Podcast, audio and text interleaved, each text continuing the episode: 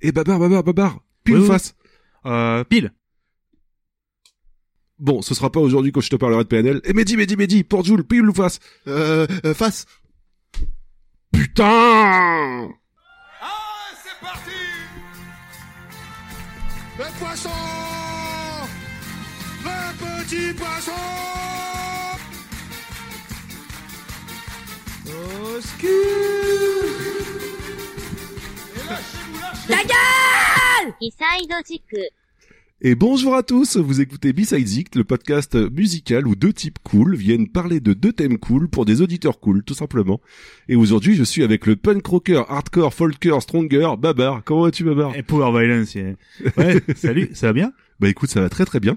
Et aujourd'hui, Babar, figure-toi que j'ai trouvé dans mon salon un mec en train de parler pendant son sommeil. Il lisait des trucs du style John Cena, par-dessus la troisième corde, The Rock. Donc je l'ai réveillé, je lui ai dit, viens, on en parle. Bonjour, Mehdi. Eh, bonsoir. Euh, bah, euh, ça va, ça va bien? C'est- On m'a pas rien demandé encore, mais vous allez bien?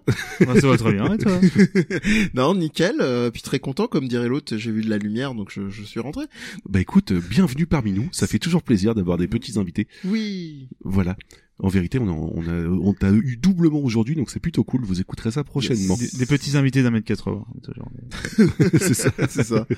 Euh, donc du coup, euh, bah, Babar et Mehdi, je vous propose de faire un petit retour sur le mois dernier en fait, parce que je voulais remercier d'abord euh, vous, aux auditeurs, d'avoir été aussi nombreux à nous faire des retours. Donc globalement, vous avez trouvé l'épisode 1 plus que positif et vous avez tous globalement surkiffé. Un petit clin d'œil tout particu- particulier pardon pour Monsieur Fisk ayant désigné notre générique de Mmh. osé, visionnaire, presque dérangeant, mais n'est-ce pas là le but d'un artiste de provoquer des émotions Voilà des de déranger, toi, de Monsieur déranger Fisk. aussi, ouais. C'est ça, ouais. Et la vraie question que tout le monde se pose, c'est est-ce qu'il reste encore de la tarte au fromage? Ah, ça, Mehdi, je suis désolé, tu arrives un mois trop tard. Merde. Euh, Babar, du coup, est-ce que tu peux juste nous annoncer ton thème, non pas le commencer, hein, juste l'annoncer en tant que sommaire, ce que tu vas nous parler aujourd'hui je l'ai littéralement intitulé euh, pour mon Yeti Titi. Oh, putain, qu'est-ce Pour mon que ça Titi Yeti, tu vois, tu comme tu veux. euh.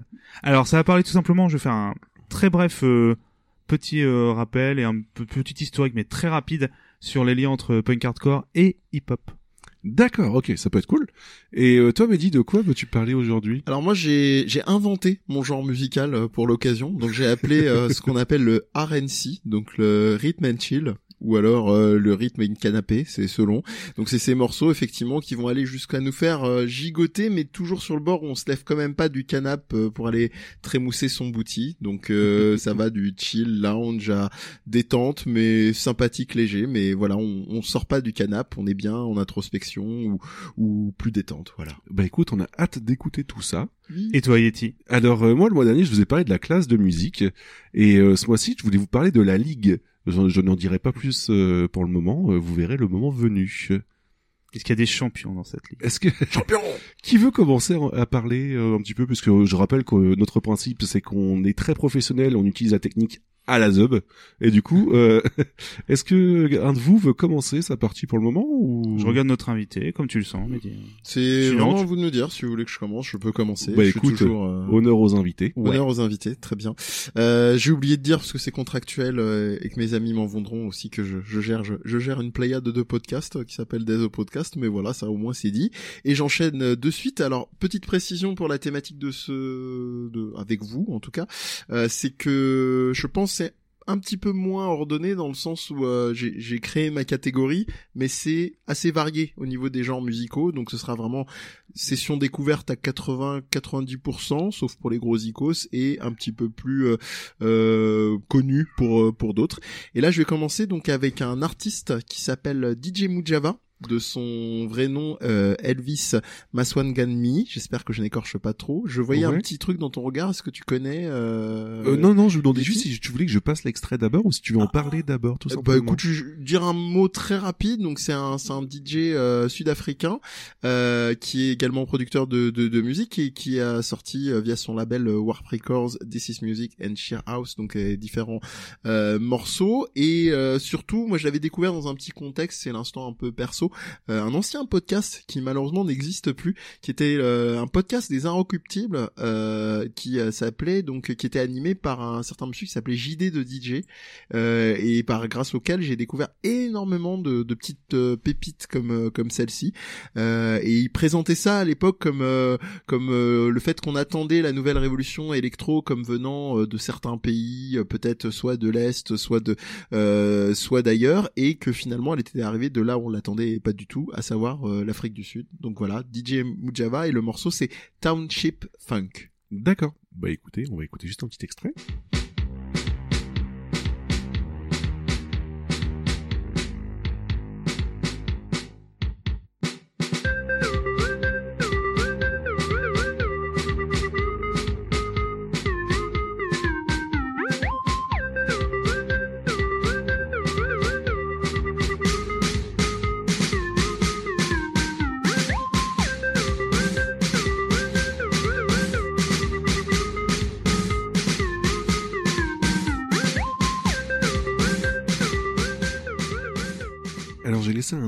Peu plus long que d'habitude parce que j'ai vu que c'était un petit peu long à démarrer. Par contre c'est très très sympa en fait. C'est juste que le début est un peu long à starter, mais euh, Ouais, ouais, y a c'est un- plutôt cool. Ouais, il y a surtout une petite euh, effectivement mélodie super euh, super catchy euh, que que la magie de l'habillage euh, nous permettra de d'écouter encore plus encore plus longuement.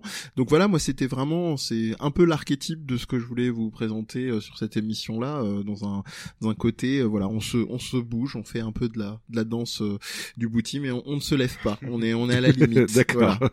on est aux aguets, tu vois. Voilà, mais, on euh, est, ouais, c'est- On s'enjaille sur notre chaise de bureau. c'est ça, exactement. Voilà. Ok, ok. Et tu voulais continuer avec quoi donc du coup Eh, eh ben vu qu'on est euh, effectivement sur, enfin je suis sur ma sur ma foulée, euh, je vais continuer avec un truc quand même autrement plus connu. Comme je vous avais dit, il y a des trucs euh, qui seront, je peux pas vous apprendre grand chose niveau culture musicale, euh, avec euh, un certain groupe qui s'appelle Cake. Euh, Oui. Donc euh, oui, et Je qui ne en pas, général, contre, ça, ça te dit rien? D'accord. Ouais, qui ont été assez connus pour avoir fait une reprise assez chouette de I Will Survive dans le d'ailleurs le même album. Bah apparemment, non, parce que a des choses à dire. Donc, Oh, c'est c'est plus un fun fact, c'est que c'est un morceau que j'ai dû apprendre à la basse pour un examen en fait, tout simplement. Donc euh, j'ai un- en fait ce morceau indirectement je l'ai écouté du coup. euh, voilà. D'accord. J'aime, enfin le la reprise est excellente. Ouais, ouais, elle est, elle est, elle est vraiment, elle est vraiment brillante comme à peu près tout ce qu'ils font, très sincèrement.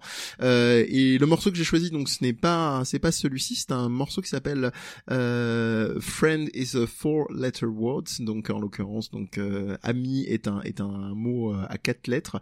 Euh, que j'ai trouvé très sympa au-delà de sa, sa musicalité, de son côté où on est en train d'alterner entre côté, euh, on va dire pas pas spleen, mais on, on voit se dessiner. Est-ce que c'est quelqu'un qui bad parce que quelqu'un le désigne comme ami euh, I ou IE euh, et que lui ou elle attend plus ou La est-ce que friend zone, tout euh, simplement. ouais. voilà, qui, qui est un terme d'ailleurs, c'est très bien que tu le nommes, que j'ai en détestation, qui pour moi ne veut, qui pour moi ne veut rien dire et qui est un peu, euh, je fais un peu de psy de bazar, mais qui est un peu un, un truc catégorique de, de, de, de nos jours, euh, de vouloir tout catégoriser, de mettre des, des, des pans sur tout, et que finalement, bah, moi je l'entends plus comme un truc très très large que amitié et amour, c'est un peu les revers d'une même chose, et que on peut tout à fait euh, passer de, de l'un à l'autre, euh, et on sait jamais de quoi la, la vie est faite.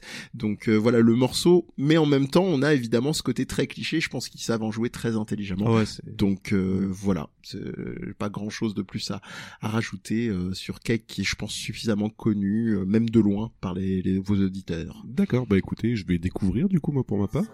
But to me,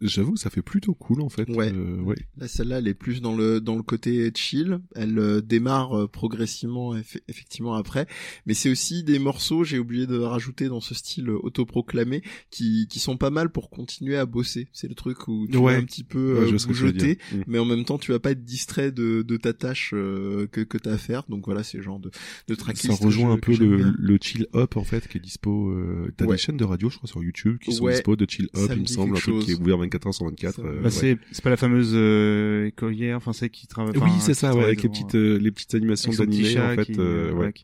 Mais je pense, je, je rebondis juste sur Cake rapidement, puis après, très bizarre de dire comme ça, mais mais pour le coup, c'est un groupe qui a une vraie personnalité. Je trouve que mine de rien dans ce style, parce que c'est finalement, même s'il mélange beaucoup de, de choses, euh, c'est pas si commun d'avoir une vraie personnalité. Donc c'est, je suis très content que tu aies choisi ce groupe. Eh ben, écoute, euh, très content. Moi, je t'avoue qu'il me fait le même effet qu'un autre groupe dont je reviendrai peut-être parler plus tard, qui n'est pas dans cette liste, qui est euh, Death Cab for Cutie, qui est euh, qui est un groupe new-yorkais, qui est un peu dans le même ordre d'idée et qui si qui est connu si vous avez vu la série Six Feet Under, parce qu'il y a un, un de leurs morceaux qui est Transatlanticism qui est utilisé, qui est une scène euh, avec de la peinture pour ceux qui ont vu la série. Voilà, j'en dis j'en dis pas plus. J'ai vu seulement la, la moitié de la première saison, à vrai dire. Exact. Je, je, je sais plus si ça apparaît à ce moment-là, il me semble. C'est, je crois que c'est première ou de seconde saison, mais oui, oui, ça arrive assez tôt dans la série. Ok, ok. Du coup, Du coup, je, j'ai la main, je la garde comme chez Julien Lepers. C'est ça. Euh, là, on va quand même arriver sur un truc un petit peu plus punchy. J'ai hésité entre deux morceaux d'un même groupe qui s'appelle The Comet is Coming. Ça me permet aussi de faire un gros coucou, bisous et joyeux anniversaire en retard à une très chère amie qui s'appelle Martia. Euh, et en l'occurrence, euh, donc j'ai hésité, comme je vous disais, entre un morceau qui s'appelle Summon the Fire, qui n'est pas celui qu'on va écouter, euh, qui est parfait pour faire le ménage ou vous réveiller le matin. Voilà, vous avez les deux choix. Ça c'est Summon the Fire et qui a alors même si vous n'aimez pas le style musical, allez voir le clip. C'est visuellement, c'est magnifique. J'avais pas vu, euh, je dirais aussi original depuis euh, soit les Gondries, soit le- ce clip de Peter Gabriel dont j'oublie le nom, où il a une tête en pâte à modeler, euh, Ah qui se fait un peu traverser par des trains, par des objets. Enfin voilà, bref, c'est c'est très très beau et Je suis euh, très curieux, ouais. et, et en l'occurrence, euh, moi celui dont je voulais vous parler, c'est Start Running, donc de toujours de de Comet is Coming, donc euh, sur lequel je me suis un petit peu euh, renseigné puisque je j'ai pas cette, euh, enfin j'ai un peu moins cette curiosité que d'autres qui sont fans de, de groupes ou de chanteurs de, de vraiment connaître euh, les à côté, donc j'ai- fait mon mon petit scolaire. Euh, c'est un groupe donc qui est londonien. Oui, excusez-moi. euh, Oh, non, non, dans- c'était d'accord. Non, t'inquiète pas. Je, je- en fait, pour être tout à fait honnête, c'est un peu les secrets d'émission. Je faisais coucou au chat. Ben, C'était désolé. Tant que tant que tu pues pas le chat, c'est coucou le je chat. ne sens pas le chat. voilà. Et, et donc c'est un groupe londonien effectivement qui incorpore des éléments de jazz électronique, euh, de funk et de rock psychédélique. Euh, et l'alliance marche très bien parce que le côté psychédélique euh, parfois peut faire entre guillemets un peu peur dans ce côté un peu trop Ouais. violent. Et ça passe surtout dans une liste telle que je vous l'ai donnée. Ça peut paraître étonnant, mais ça passe euh, étonnamment bien. Voilà. Donc, euh, pour se réveiller ou pour faire le ménage, Euh, non, c'est plus euh, c'est plus l'autre morceau dont, dont je parlais euh, dont Pardon, je parlais avant euh, qui est Summon the Fire mais nous on va s'écouter Start Running qui reste quand même un peu plus chillax.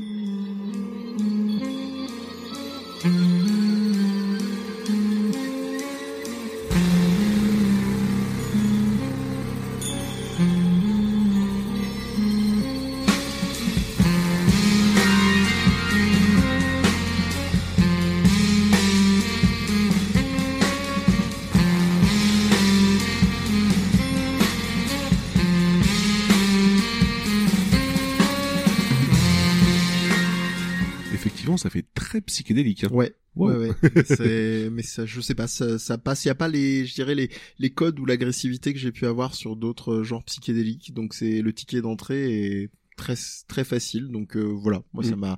Mais c'est plutôt sympa, hein, mais ça, ça, ça perturbe un peu, quoi. C'est Ouais. pas ce qu'on a l'habitude d'entendre du tout, en fait. Ouais, D'accord. ouais. Carrément. Euh, bah, je, je poursuis parce que du coup là je commence à avoir le rythme et éviter euh, notre ennemi de podcasteur qui est euh, effectivement les, les blancs. Euh, et en l'occurrence je vais vous parler d'une certaine Kate Nash que vous connaissez peut-être, euh, qui est pas mal, qui s'est pas mal illustré euh, au niveau pop et d'un morceau qui s'appelle Mary Happy, qui donc était arrivé avec son son premier album qui s'appelle Made of Bricks. Et j'ai deux trucs là-dessus. Alors Kate Nash c'est un petit peu les chanteuses pop, je dirais gérer excentriques dans le sens qui ont vraiment un univers qui sont pas euh, Ouais. toutes lisses. Euh, je vais donner des noms comme Regina Spektor ou Tori Amos par exemple, euh, qui, qui sont deux Après, je autres. peux être coupable, j'écoute pas du tout de pop de mon côté. D'accord, d'accord. je peut-être pas mon fit dans le truc. Voilà. Et, et du coup, bah ça, ça, ça, ça, ça fonctionne bien parce que elle, son truc, c'était plutôt entre guillemets les jurons. Donc, elle avait un côté en apparence assez lisse, mais elle avait, en tant qu'anglaise, elle avait des, des, petits jurons derrière les fagots dans certaines, ses, mor- certains de ces morceaux qui étaient plutôt en apparence sages. Et puis même globalement, c'est, euh, c'est, voilà, ça, ça fonctionne, c'est, c'est détente, mais ça a toujours son, son petit grain de folie. Et surtout, je voulais enchaîner avec une autre anecdote. C'était pas calculé, mais je me, j'ai redécouvert Kate Nash non pas dans, dans niveau musical, mais au niveau en tant qu'actrice, parce Ouais. qu'il se trouve qu'elle a subi en fait un très grand changement euh, euh, physique euh, euh, à- volontairement hein, et rien de grave, je vous rassure tout de suite. Elle a perdu énormément de poids. Euh, bon après à titre personnel, mais c'est tout à fait perso, je la trouve magnifique autant avant que maintenant. Et, et c'est une actrice du casting Glow à présent, la fameuse série sur le catch. Elle est méconnaissable, mais j'ai été perturbé pendant très longtemps sur la première saison où je l'ai découverte, me dire Je mais dis, je la, je la connais, mais je où, la quoi connais. Et- et quand j'ai été voir ça, j'ai fait mais c'est pas possible. Et effectivement, elle a énormément changé. Euh, oui, excuse-moi. Non, c'était deux passions, j'ai l'impression réunies quand Bah même. ouais, Euh, voilà, ça parle de catch en plus, donc euh, et, et de la bonne musique que, que demande le peuple. Donc euh, voilà, c'était la petite anecdote euh, rigolote, donc pour vous faire découvrir une série de télé dans la foulée, si vous n'avez pas encore regardé cette merveilleuse série de Netflix qui est Glow sur l'univers du catch euh, féminin. Faut que j'arrive à convaincre un jour Sushi de la regarder, Ah, puisque elle pas, est très c'est pas timide sur le catch. Mais, sinon euh, je m'en chargerai. Non, non, c'est le, catch ironiquement est secondaire entre guillemets. Mais bref, voilà. on s'écoute ça tout de Ouais. suite, alors.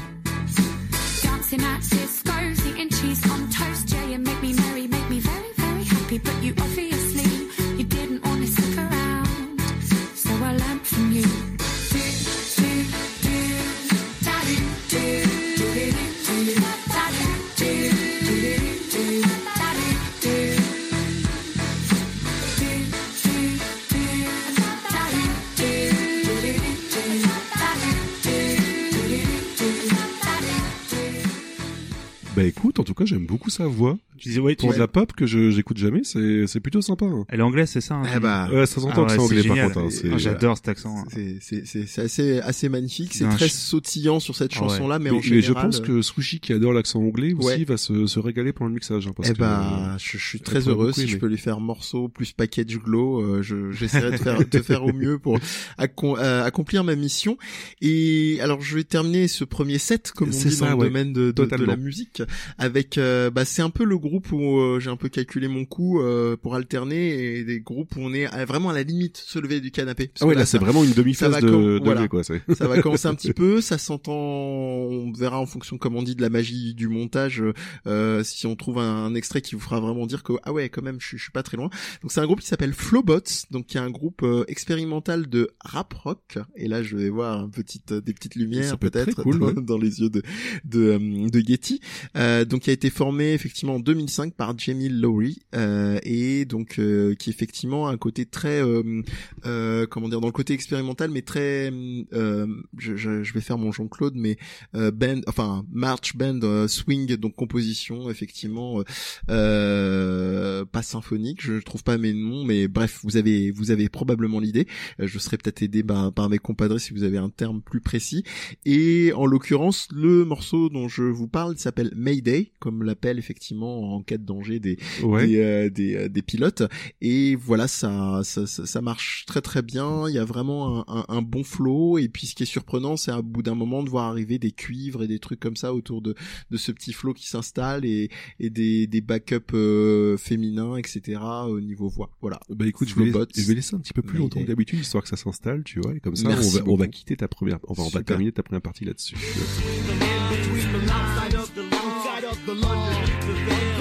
Outside of the law, outside of the law, the veil, beneath the veil, our foundation. We navigate the globe, find a pattern to break the mold, to break the mold. The family to know where we won't go, where we won't go.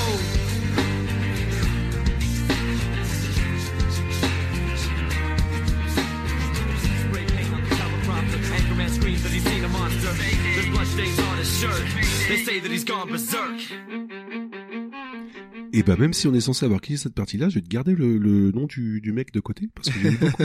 Bah, très content bah écoute c'était ma c'était ma petite appréhension euh, vu, vu tes goûts musicaux particulièrement Ouais, j'aime vraiment, mais vraiment, voilà ouais. bon bah très très bien je me la garderai de côté celle-là. Ok. Super. Euh, Est-ce que tu veux enchaîner, mon cher Baba? Alors là, c'est l'enchaînement, comme on dit, on est un peu en, un peu plus euh, en roue libre que pour B-Side Games, mais c'est trop. Ouais, mais Alors, c'est le but en même temps. en hein. Comme ça, on a dit, on, on applique la technique à la zub. Donc, euh, Tu vois, j'étais un petit technique testée en laboratoire C'est ça. Testé en groupe, sans problème. Alors du coup, ah là c'est vrai que je vous regarde un peu là, à gauche et à droite. En fait, j'ai dit un petit historique rapidement du euh, de la musique punk et des rapports avec le hip-hop. Pour Ouais. être tout à fait honnête, je vais pas faire un historique, je vais plutôt essayer de me rendre compte un peu à quel point la musique que j'écoute par moment a des accents de hip-hop en fait sans que je m'en rende compte et de voir un petit peu l'influence de ce style que l'influence pardon, que ce style peut avoir sur la musique euh, Hmm. en général. Parce que bon, euh, je vais pas faire un historique parce que tout simplement, je ne suis absolument pas spécialiste de ce style. J'ai la chance d'avoir Yeti à côté de moi qui s'y connaît Oula, beaucoup plus. Tu Arrête de beaucoup- dire spécialiste, ça Alors, pas fait- dire, je vais pas dire ça fait très très peur. je vais pas dire spécialiste, mais quelqu'un, un grand connaisseur, quelqu'un qui s'y connaît bien, que tu connais énormément de groupes. Alors pour l'instant, je vais te laisser cette partie-là. Hop. D'accord. Moi, c'est de je, je l'attrape euh, volontiers. c'est- c'est les noms de groupes rigolos, moi, c'est, tu vois, c'est, c'est un autre, euh, un autre truc. Mais du coup, voilà, je vais, forcément, il faut, les débuts du hip-hop, même si, euh, comme tous les styles de musique, ça remonte à énormément les racines, tu vois, au niveau euh, Mm. musique pop, rock, etc. Des racines qui viennent de, d'il y a très loin. Le blues, ça vient de là, ça vient du ça blues. vient du blues, tout à fait. Ça. Tout vient de Johnny de toute façon. toujours, toujours. et du coup, non, mais tout simplement, bah, c'est que les mouvements hip-hop, les mouvements euh, punk et hardcore, euh, je, les mets, je mets les deux ensemble volontairement, même s'il y a des petites différences, sont nés quasiment au même moment, les mouvements euh, euh, de musique, même encore maintenant, dans les fameux groupes, les premiers groupes de rap américains ou euh, européens. Voilà, c'est le même contexte, donc euh, je, vraiment je schématise beaucoup, hein, parce que c'est impossible de faire un résumé comme ça en quelques minutes, mais de la musique urbaine, comme on dit, euh, voilà, avec des, une volonté de parler quand même des mouvements sociaux, de, des problèmes politiques, etc., d'avoir un discours engagé, et en même temps d'utiliser de nouvelles technologies pour pouvoir faire de la musique, ne plus utiliser directement les instruments de base, utiliser un peu d'électro. Alors, Pour les débuts du hip-hop, hein, je parle surtout, hein, bien entendu, il y a un son très caractéristique des années, des années 80 dans le, dans le hip-hop. Le punk, c'était un peu différent forcément, c'est pas la même technique, même s'il y avait la new wave, qui est une autre forme de punk, etc., etc. Là, pour le coup, c'était surtout pour vous donner un peu une idée qu'il y avait énormément de points communs. Le côté DIY aussi, le côté voilà do it yourself, Hmm. où voilà, c'est euh, quand même des gars qui vont bah tiens, on va juste avoir un même même pas forcément un instrument, quelqu'un qui va faire un beat euh, comme ça, qui quelqu'un va balancer son flow. C'est un peu pareil dans la scène punk rock, il y a des instruments, mais on n'a pas besoin d'avoir euh, les meilleurs instruments du monde, de pas de pas savoir faire de la musique. On apprend à faire de la musique directement en essayant des choses, voilà. Euh, les concerts, on les organise nous-mêmes, les affiches, les albums, on les distribue nous-mêmes, etc., etc. Tu pouvais rajouter aussi la dimension même euh, purement vocale pour l'instrumentalisation avec les beatbox, parce que euh, dans, dans ce, dans ce domaine-là. Oui aussi, ouais, Ah totalement. ouais, tout à fait. Et donc en fait, je vais, je vais venir directement à un style que je maîtrise un petit peu plus, qui est donc la- le, le style punk hardcore, et surtout au niveau du punk hardcore américain, qui est né euh, dans les années 80, 70, enfin fin 70, pardon, 80 aux États-Unis, et le fameux New York hardcore. Alors ça, c'est euh, un style qui existe encore maintenant. Il y a des groupes très connus, euh, les fameux Agnostic Front, euh, Oui, totalement, ouais. Sick of It All. Avec le fameux gant d'ouvrier pour euh, Agnostic Front, d'ailleurs, il me semble. Euh, oui, Ils chantent toujours avec un gros gant de, de alors, chantier. alors je sais pas euh, si j'ai encore ça, c'est un autre groupe dont je t'avais parlé, mon le Mais fameux. t'as Agnostic Front qui le Alors, fait c'est- aussi, c'est totalement- je suis quasiment sûr. En fait, je connais deux noms, j'ai écouté quelques albums, mais je connais très peu, tu vois, le reste du groupe. Même Ouais. si c'est un groupe culte qui joue encore, hein, euh, Agnostic Front, mais ça, c'est toute une histoire. Et il y a d'autres groupes dont je vais parler un petit peu après. Et du coup, on va essayer de voir, plutôt que de simplement balancer des sons où il y a du chant rappé, tu vois, parce que je voulais vraiment faire l'impasse sur le néo-metal, parce que même si c'est un style qui a énormément euh, les influences rap, euh, hip-hop et metal, du coup, le néo-metal, c'est un peu le style roi, où on a vraiment mélangé les deux. Le fameux type, comme on à l'heure, toi, je l'ai pas repris parce que c'était pas un souci, mais rap metal que je trouve parfois un petit peu bon. euh, des fois, c'est juste qu'on a mis une grosse une grosse guitare puis qu'on a rajouté un rappeur. C'est un peu cliché quand je dis ça, mais heureusement ce que t'as fait, ta passé tout à l'heure était extrêmement intéressant, tu vois, au niveau du. Euh, J'aime bien le petit côté un peu The Roots, au fait que t'as Mm. des instruments, en fait. C'est Moi, ça, je- ouais. alors, je- je- petite parenthèse sur ce que tu as passé avant. routes. Voilà, alors ça, on pourra en faire des émissions entières sans The Roots. Ouais. C'est clair. mais du coup, non, je vais surtout revenir sur, euh, en fait, le- ce côté euh, des rythmiques extrêmement lentes, en fait, euh, vraiment euh, la pure rythmique de, de hip-hop pour pouvoir poser un flow. Alors ça, on- dans les extraits que je vais passer juste après, on va pouvoir l'écouter. Et en fait, là, euh, beaucoup de look et d'attitude, en fait, on retrouve un peu dans la scène hardcore américaine. Le côté, alors, euh, c'est très cliché, je veux dire un peu gang, mais c'est pas. alors, il y avait des groupes aussi, hein, comme ça, qui avaient un- tout un côté, voilà, un peu euh, Ghetto. ghetto, voilà, etc. euh, forcément, côté Bronx, etc. Mais on- euh, tout- autant à la fois ce côté visuel et ce côté euh, au niveau du son, on le retrouve énormément dans, à cette époque. Et forcément, ça reste une influence. En fait, le New York Hardcore influence encore maintenant des groupes euh, actuels, en fait, qui reprennent ce côté très lourd, euh, des rythmiques vraiment des morceaux, des fois un peu longs, depuis 2-3 minutes, en totale opposition avec euh, à l'époque le hardcore. Alors, je schématise, hein, il n'y avait pas que ça, mais euh, de la côte ouest des États-Unis, qui eux, au contraire, était extrêmement rapide, en fait. Donc, t'avais côte est avec un côté très lourd, très sombre, très cliché, avec le côté, sais, très urbain, et le côté à l'ouest, tu sais, qui était beaucoup plus plage, euh, soleil. Alors, je schématise, hein, c'était pas ça tout le temps, mais avec un côté beaucoup plus rapide, euh, presque plus fun par moment. Alors, même si il y avait de tout hein, dans tous les endroits, bien entendu. Donc voilà ce que j'ai voulu montrer un peu ce soir. Donc, petit c'était un petit peu long, voilà, mais c'était simplement pour vous passer quelques extraits et tout simplement pas simplement montrer des, des passages où voilà le mec se met à rapper, donc hop, euh, ça y est, c'est plus voir à quel point euh, une rythmique que tu la mettes dans du punk, que tu la mettes dans du euh, hardcore, que tu la mettes dans du rap, enfin, ça fait immédiatement hip-hop, Mm. tout simplement. Euh, simplement, mais je, je demanderai ma réponse après l'extrait, histoire de pouvoir euh, deviner, mais euh, de, de revenir sur les personnes qui sont influencées maintenant. Mais je vais déjà écouter, je pense, ce sera plus sympa et d'essayer de voir si, Alors- si je reconnais des trucs. euh, Alors forcément, je- forcément là c'est un petit peu moins, euh, je vais moins partir dans des groupes, euh, on va dire un peu euh, méconnus. Là, on va rester Ouais. sur des, il y a forcément des groupes. Bon, on peut en parler parce que je vais pas en passer, mais Rage Against the Machine forcément qui serait, s'il y avait un groupe, Ah là là. parce que euh, forcément euh, autant au niveau du son, Groupe de ma vie. voilà, au niveau de son, parce que moi, faut, pour être honnête, moi j'écoute euh, vraiment pas du tout de hip-hop. Et euh, donc en fait, dans les extraits que j'ai passés, c'est il y a très peu de groupes en fait que j'écoute euh, où il y a ce, ce côté. En plus, voilà, j'ai fait exprès de pas mettre de euh, néo metal. C'est pas du tout que je déteste ce style, c'est juste que c'est pas du tout un style que j'écoute. Et je trouve que c'était très cliché en fait, même c'était très mal amené. Je trouve dans le néo metal par moment, il y avait des groupes qui le faisaient très bien, Mm. mais d'autres où c'était vraiment le cliché. euh, tiens, on a mis un DJ, on a mis euh, des Après, grosses ouais, guitares. ouais, encore une fois, ça dépend vraiment des groupes. Voilà. Je Ah trouve oui, que tout à Limp fait. Bizkit se débrouille très bien avec ce Alors, genre de ouais. style-là, tu vois. Oui, c'est- T'as des exceptions bien sûr. Voilà, les Biscuits, on peut dire plein de choses. Euh, Il y avait quand même un premier album qui était euh, assez un- assez exceptionnel au début, et surtout un gratteux qui était capable de trouver des riffs assez dingues. Bon, Ouais. après voilà, il y a plein de trucs sur les Biscuits que je déteste, mais ça c'est une autre histoire. C'est un groupe comme mine de rien qui a marqué. Ouais. Euh, les influences de Korn aussi, même si voilà Korn c'est pareil, moi je quasiment pas. Peut pas, euh, peut pas. qui sont souvent clivants, quoi.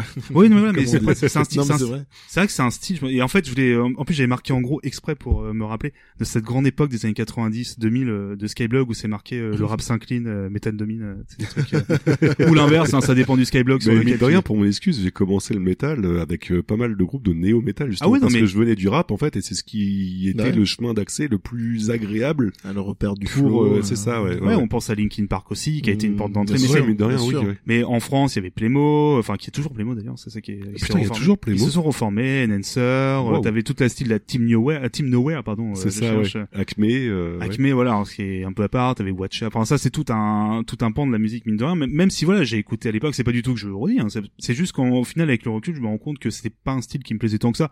Même si, voilà, à l'époque, j'avais bien aimé. Ah non, mais encore une fois, pour moi, ça m'a plus servi de passerelle qu'autre chose, en fait, quoi. Voilà. C'est vraiment ça, quoi. Donc c'est, c'est plus ouais, pour donner une idée. Mais du coup, on va pas du tout aller sur ce style-là. Donc, euh, je on va rester vraiment dans le punk hardcore.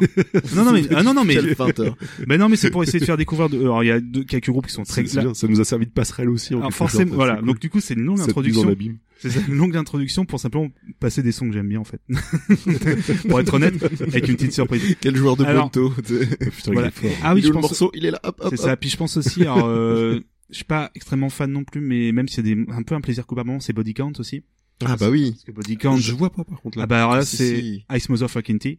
Mm. Donc Ah, Ice T. bah oui, oui, oui, oui. comme ça qui se prennent, c'est comme ça qui se nomme, c'est pour ça que je me permets, hein, tu vois. Ice-T, bah, qui était, euh, on connaît, on connaît euh, beaucoup, euh, mes parents connaissent indirectement grâce euh, à son passage à Nulle part ailleurs avec José Garcia et, ouais, je sais pas si tu te rappelles, tu sais. Ah non, non, non, ça, Ah, ça paraît José- surréaliste. Garcia, je On, pour on ça, profitera discrètement d'une pause tout à l'heure pour euh, te régaler les. Ah ouais, je D'accord. de- de ce- Donc, Ice, ce vous mettez Antoine. Decaune, euh, José Garcia et Ice-T, Oh putain, c'était immonde. pour un, Ah, public si, averti. c'était à NPA C'est Non, ça, oui, ouais. c'est- Oui, oui, ah oui. mais oui, oui, oui, si, si, Voilà. ça y est. ça et donc, y est, et donc, et donc, mine de rien, c'est un, un rappeur, donc Ice-T, qui à l'époque euh, avait un, euh, bon, c'était pas nouveau à l'époque, c'est les années début 90 hein, que ça a commencé Body Count, mais qui a apporté le, voilà, qui se dit bah tiens, si je vais prendre un, je vais faire un groupe de métal un plus plus hardcore, aussi avec des vraiment des vraies racines hardcore.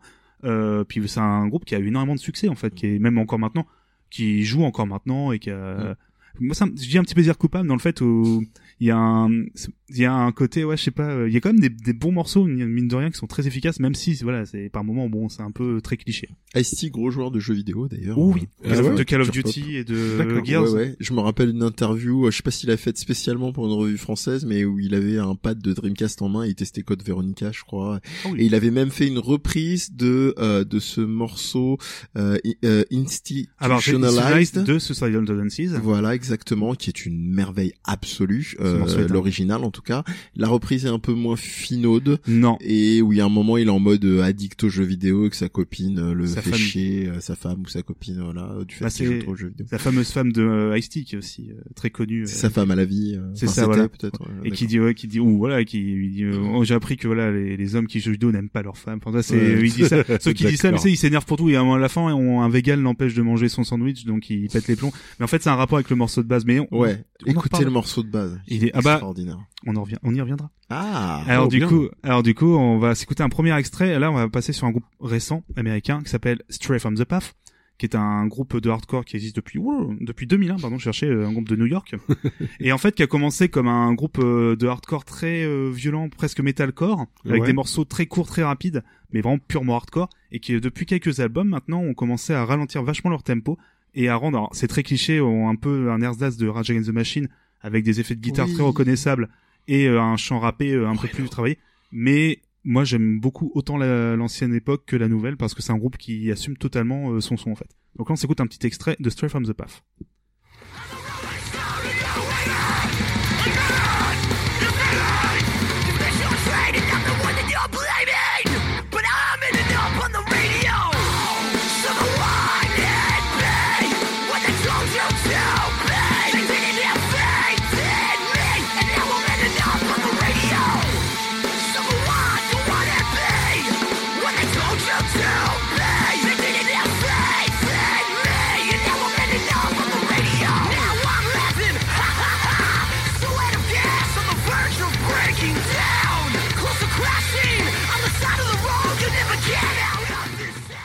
Et donc, euh, en fait, je voulais surtout attirer votre attention. J'ai laissé un- volontairement euh, le début du morceau un peu rapide et tout, même si, euh, voilà, pour qu'on on- qu'on se rende compte un petit peu du changement de style parfois dans un même morceau. Mais plus que le chant rappé qui arrive à la fin, c'est vraiment la rythmique de batterie. Tu suis, euh, en Ouais, fait, et de ouais, basse, ouais. enfin la basse et la batterie du coup, qui sont typiquement dans un, ouais, un rythmique très hip-hop en fait, très lourde et tout. C'est pour ça que je faisais des grands mouvements de bras, encore ouais. vu, euh, donc du coup, voilà, c'était pour vous donner un petit. Alors forcément, le chant, je sais qu'il voilà, c'est on est sur, on reste quand même sur du groupe de hardcore. Hein, c'est, euh, il y a quand même un côté tr- extrêmement hardcore, mais voilà, c'est un groupe comme dire qui assume vachement. Et là, euh, pour le prochain extrait, je vais vous laisser la surprise. Euh, Il y a deux extraits normalement. Si, euh, C'est ça. Alors je me, pour le deuxième extrait, en fait, ça sera une petite surprise. Alors euh, je vais vous laisser écouter et vous me dites si vous reconnaissez.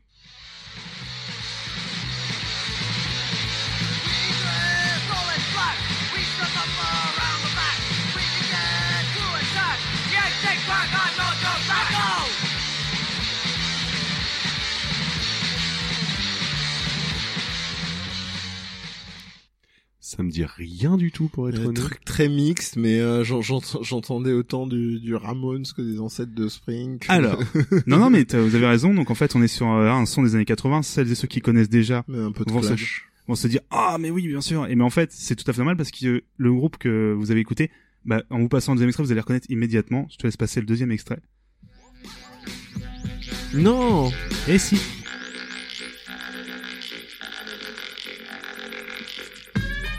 Et ce clip, Putain, je connais de loin, mais j'arrive pas à me rappeler. Ah, tu reconnais pas celui-là Non.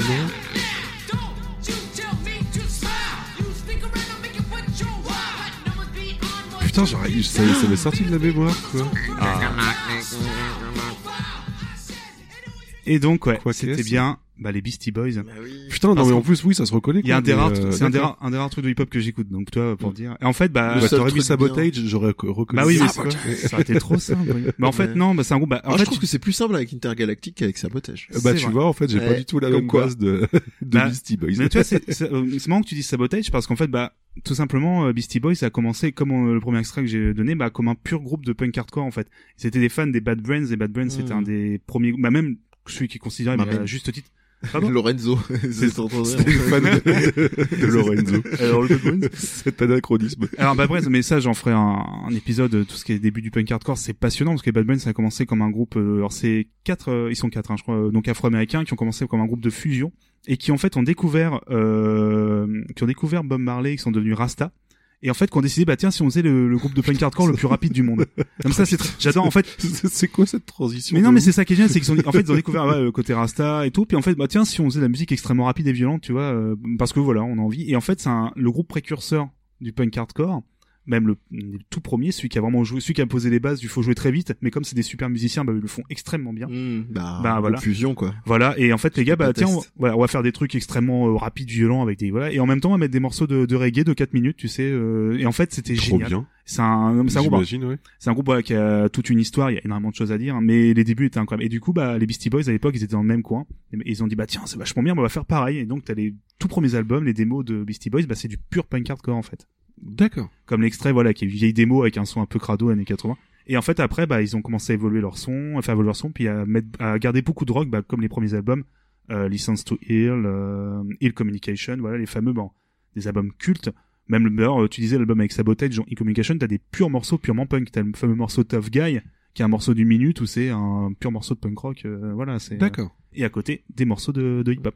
Ah, Putain, c'est assez surprenant quand Mais on, bon, ouais, carrément. recherche musicale, mais c'est plutôt Ah bah, cool. hein. Beastie, Beastie Boys, c'est, enfin, et même des albums uniquement euh, instrumentaux qui sont incroyables. Les mecs, c'était des sacrés icos. hein. Enfin, je dis malheureusement parce que là, il y en a un qui malheureusement nous a quittés, mais du coup, le groupe s'est arrêté. Mais c'est des sacrés icos. Hein. C'est pour ça qu'ils étaient assez reconnus. Et du coup, on va passer euh, cette fois un- le fameux groupe. Il fallait en parler. Le fameux groupe s'appelle Biohazard, Ah bah oui. Oui, bah oui, non, qui est donc la raison pour laquelle euh, nous en Europe, on n'a pas eu euh, le jeu Biohazard qui s'appelle. Ça, euh, par contre, je connais très très bien ça. Oui. voilà, qui du coup s'est appelé bah, chez nous Resident Evil parce que ce groupe avait déjà du coup entre guillemets déposé le nom. Ou alors, C'est il ouais. alors je crois qu'il y avait ça, puis aussi une question, ils voulaient pas que bon, euh, euh, les- enfin voilà, c'était une question purement de droit. En Europe normalement il n'y avait pas de raison, mais bon voilà, c'est toute une histoire avec Capcom et ça. Ah, c'est tiens si on pouvait écouter des anecdotes comme ça sur un podcast, parlais de jeux vidéo, Incroyable. peut-être sur Death Podcast, mais aussi aussi sur. B-Side Games. Eh, promo, eh, promo. Putain, la Wink wink. Eh, t'as vu. Et donc du coup, à parler de Biohazard, qui est là, on est sur du pur hardcore, euh, New York hardcore du coup. Oui, euh, totalement, au niveau, ouais. voilà, au niveau du son, c'est très lourd. Très, et du coup, on va s'écouter un petit extrait avec le morceau euh, Taste from the Hard Side.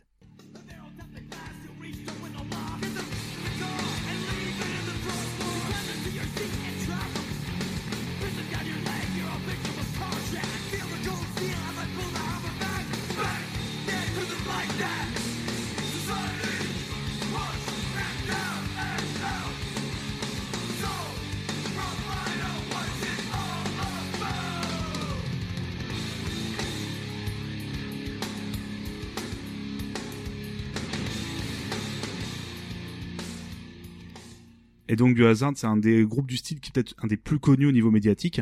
Parce Ouais. que c'est un groupe qui a signé sur des grosses majors, qui tournait partout, euh, les clips tournaient, etc. enfin, aux États-Unis bien sûr, hein, chez nous on n'est pas connu comme ça. Chez. Michel Drucker, ils ont fait un passage. Eh, tu sais, tu sais quel groupe a, tu, tu sais quel groupe a joué chez Michel, chez Michel Drucker? Euh, il y en a pas mal de, de- entre guillemets, décalés vu le, Ouais. vu- ouais, euh, tu penses Un à qui? groupe Playmo. Ah, ok, oui. Tu oui, vois. oui, oui. Ouais, ouais, Invité, invité par Pascal Obispo quand même, tu vois. euh, D'accord. Ça va. dit, oh, faire du cover Playmo, et là, t'as Michel Drucker qui est devant Playmo. ouais, ouais. bon, c'était un morceau plus calme, hein, pour être honnête. Ouais, Mais- tu m'étonnes. Mais du coup, ouais, c'est, Je euh, pense à Independenza qui était passé, je crois, chez Drucker aussi, euh, qu'ils avaient pété un câble, en fait. Ayam, si tu, si, si Ah, oui. pas la référence, en oh, fait. je- Pour Independenza, en fait, où ils étaient habillés en tenue militaire avec une cagoule, en fait, et donc, du coup, ils étaient complètement traumatisés sur. Malaise, Voilà, Michel. Mais c'est ça, que cool. c'est ça que j'adore dès que t'as des styles comme ça, tu sais, à la t- qui passent à la télé, t'as l'impression que tout de suite il faut qu'ils fassent des montages, tu sais, qui sont pas comme pour les autres trucs, sais, au lieu de filmer simplement, ou on va rajouter des effets avec des lumières, on va, sais, c'est pas filmer normalement, tu vois, pour Playmo, ils ont été, ouais, on va mettre des extraits où là on passe d'une caméra à l'autre euh, dans les dans les loges, enfin, tu sais, tu c'est enfin, pourquoi non, vous pouvez pas filmer radio. Ouais, c'est ça, voilà, c'est- tu te dis mais merde. euh. Et Ça a- va pas bien, Michel, dirait François Pérus. donc ouais, donc Biohazard, bon, on va pas y revenir parce que c'est un groupe où vous pouvez facilement trouver du Ouais. son. Et du coup, ça, c'est New York, c'est ça? Euh, oui, enfin, je, euh, oui, c'est au niveau du, oui, c'est. euh, D'accord. euh, je- J'ai pas envie de dire de bêtises, peut-être que j'ai pas revérifié, c'est ma faute. Il venait vraiment de New York, mais au niveau du son, Contredisez-nous, s'il vous plaît. Voilà. Ah oui, non, mais je suis C'est New Jersey, c'est Non, pas parce New que- York. pour être tout à fait, c'est ça. Pour être, pour être tout à fait honnête, euh, Biohazard, j'écoute quasiment, enfin vraiment très peu. C'est un, parce qu'en fait, on est sur le limite entre le son hardcore et le côté rap, en fait, qui moi, au bout d'un moment, bah, je lâche un petit peu, même si c'est c'est un groupe qui a une influence pareil, qui est incroyable, quoi. On se rapproche du Suicidal Tendencies, d'ailleurs, dont Bah- parlais tout à l'heure. Bah écoute, c'est, On tu- m'informe en backstage que Alors là- ça vient de Brooklyn, New York directement, donc euh, Très Oh, bien, on a des, on a des On a des agents backstage, postés partout. on a, On des ouais. c'est les chats, tu vois, qui, des petits chats qui sont venus nous apporter l'information par petit colis euh, express. des chats qui portent du Adidas. C'est ça. Et du coup, sans transition, tu, tu m'en fais une, bah, j'ai parlé de Susan Tendencies. Ouais. Forcément, c'est un de mes groupes favoris. Ah, Euh, je- parce que même, en fait, c'est un groupe que je trouve assez incroyable euh, au niveau de la variété musicale.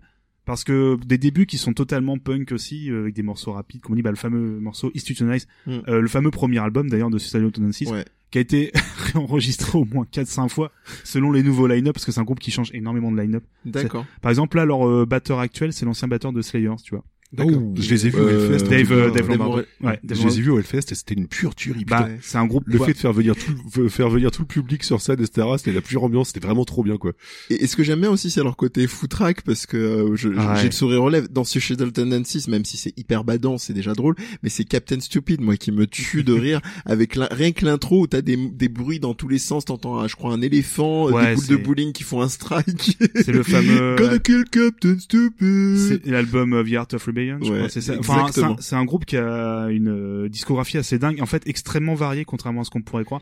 Mais du coup, tu vas peut-être en parler après, mais bah oui. euh, le Ah, groupe euh, qui est fait par, le, enfin, qui est le même groupe que le chanteur Alors, de Suicide Infectious- ouais, voilà, Infectious Groove. Infectious Groove aussi, ouais. Bon là, c'est- on est sur du pur euh, funk euh, avec un côté un peu. Ouais. euh, J'avais surkiffé aussi au Hellfest Funk, l'année d'après, en fait, puisqu'ils ont fait deux passages comme ça. et- Ah bah des fois, des fois, ce qui arrive, nous, ce qui est arrivé une fois pour un concert, c'était passé à Évreux, tu vois pour te dire. Et en fait, ils, euh, en fait, bah t'as un moment, il y a, ils ont ramené le bassiste en fait euh, de. Mais dis, voit pas la ref, mais en fait, Évreux, c'est juste à côté. oui, c'est vrai, pardon. Oui, on est, oui, pardon, c'est vrai que je balance ça comme ça. Bah, on est tellement en C'est une mode petite ville, euh, enfin, c'est dans le 27. Ah je, vois très, je vois très bien la ville, c'est simplement que je m'imaginais en mode clicheton, tu sais, Ah, non, infected mushroom at Everett.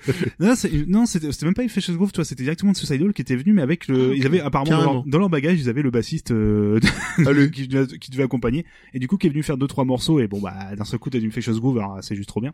Euh, donc là, on va passer l'extrait, puis je vais reparler un tout petit peu après, mais il y a tellement de choses à dire.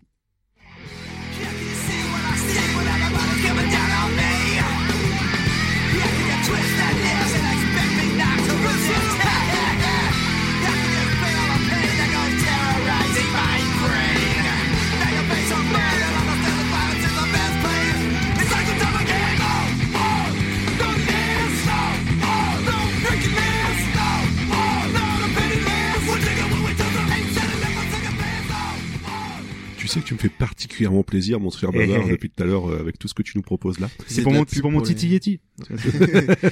Il faisait de la pub pour les caméras déjà à l'époque. Go, pro. non, non, non, non, non, non. L'hallucination du titre. Allez. Mais du coup, non, c'est, bah, c'est un groupe, bah, il y a énormément à dire, la disco est dingue, euh, il y a beaucoup d'influx dans tous les, de tous les styles musicaux. Même si maintenant, avec le temps, et ça devient beaucoup plus, euh, on- ils reviennent sur des racines très punk, en fait. Ouais. Bon, c'est pas pour me déplaire, hein, mais c'est juste qu'on perd, on perd, un- non, mais en fait, on perd un petit peu le côté un peu footrack, comme tu disais, des, des anciens albums où il y avait des, mais même il y avait un album entier, j'ai plus le nom malheureusement, où il s'amuse à balancer le mot fuck le plus possible en fait dans tout l'album. Parfait. Mais sauf que l'album fonctionne parce que c'est pas que ça, tu vois. a Sponsorisé par Al Capote, quoi. Non, mais c'est ça. Et en fait, c'est non, mais bah Mike Muir, le fameux chanteur, enfin un, dé- un débit, un talent de, ch- enfin voilà, là là, une vraie présence scénique, même encore maintenant, parce que je sais plus, il doit avoir la cinquantaine, je pense maintenant, mais il continue à bouger dans tous les sens. à- Voilà, c'est un groupe qui est encore extrêmement. Euh... Pas cramé par la coke, contrairement à Prodigy. ouais, bah, ça. Ou Laurie Neal, c'est son nom. voilà, c'est- mais, ça, ouais. mais du coup, ouais, non, il, ouais, c'est c'est un groupe euh, toujours très cool à écouter. Puis vraiment, il y a une disco qui est dingue. Donc, euh, dire, vous pouvez vraiment trouver de tout. Vous pouvez picorer un peu partout. Vous trouvez forcément. Bah, on disait, c'est des icos aussi. Tout de suite, ça se sent. Tu vois, au Mm. niveau. euh, Forcément, voilà, au des débuts où tu, bah, le fameux morceau Nice, qui est un de mes morceaux favoris aussi, les paroles sont hallucinantes. Oh là là, il est I tellement a. Il est d'une, ouais. Give me a Pepsi, please. Ah, mais il Faut le voir. noirceur, ouais. Et Ouais, puis non, mais regardez c'est- le clip, euh... Ah ouais, non, mais c'est, ouais, c'est, c'est, et à côté, t'as, bah, moi, le morceau, je pense, c'est un morceau que je te fais souvent écouter à ceux qui pensent que c'est juste du punk rock. C'est le fameux morceau euh, You Can Bring Me Down, en fait, qui a une pure intro. Tu dirais, t'as l'impression que c'est Metallica au début. en fait, vous, vous laisserez écouter. Euh, et ce n'est pas que simplement, voilà, euh, pour terminer, euh, ce n'est pas simplement que l'ancien groupe du bassiste de Metallica. Parce que souvent, il est un peu relégué à ça. Ah ouais, le, ah ouais, il y avait euh, Trujillo qui, qui jouait dedans, puis voilà. Donc en fait, c'est un peu énervant, on se dit, ben, mais il n'y a pas que ça, le, voilà. Et pour euh, dernier extrait, je suis obligé forcément de faire un petit détour par Rage Against the Machine, mais Oui.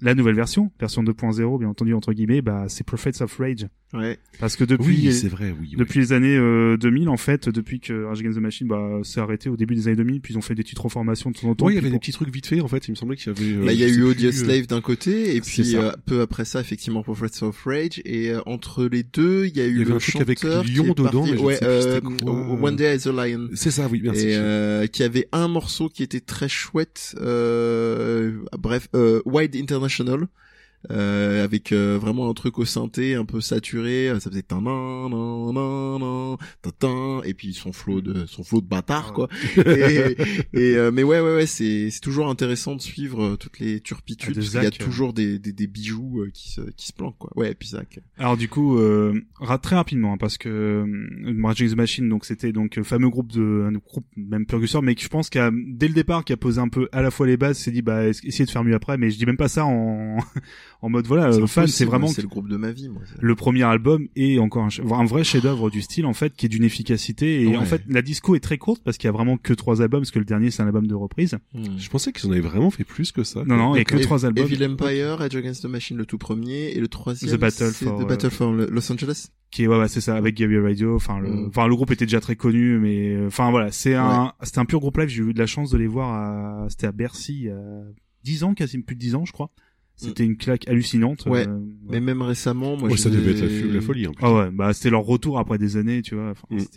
Je, je les avais vus, euh, alors je sais plus quel était le, le festoche. Je me demande si c'était pas un rock en scène il y a quelques oui oui années. je crois a- Et ils avaient commencé l'in- l'intro du truc. C'était juste avant d'avoir un concert officiel en salle. Et là, c'était vraiment en extérieur. Et ils avaient commencé en tenue de bagnard, en fait. ouais, de avec, euh, Guantanamo c'était Guantanamo Ouais, à l'époque Exactement. ouais. Et chacun avec un sac sur la tête, euh, comme futur exécuté. Et ils ont commencé le premier, euh, je sais plus sur quoi ils ont commencé. Est-ce que c'était euh, Wake Up ou... Euh, Parade ou, souvent, ouais, ouais, ouais.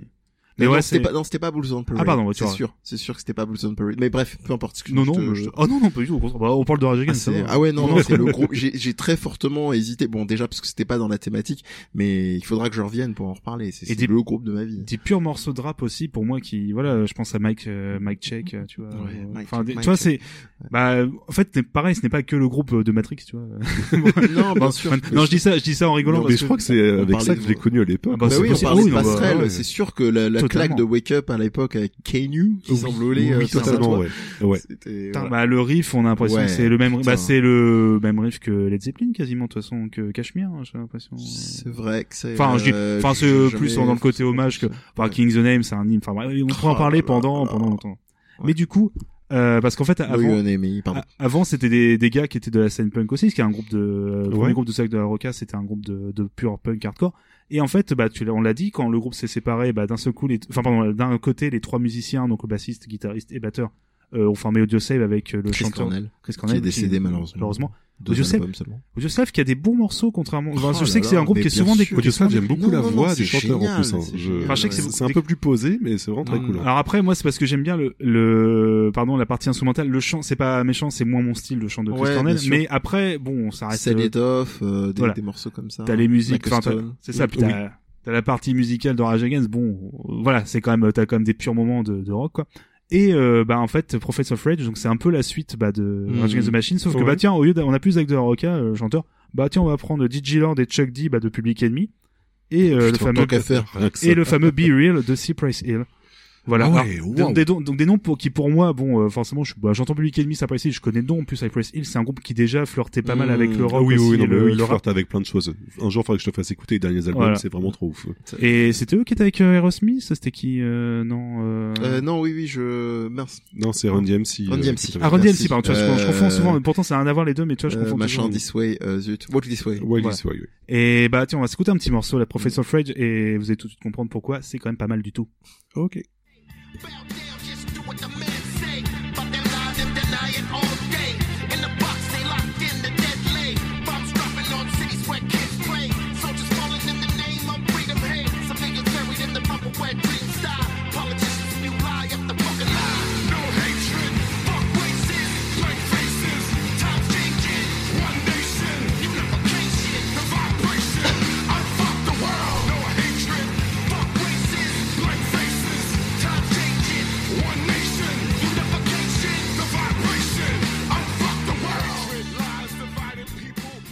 Et donc t'as toujours Tom Morello qui s'amuse à faire joujou avec sa guitare, à balancer des sons, euh, qu'il y a que lui qui peut, tu vois, euh, que tu reconnais immédiatement. Enfin, c'est assez dingue. T'as l'impression d'écouter une. trop bien, ouais.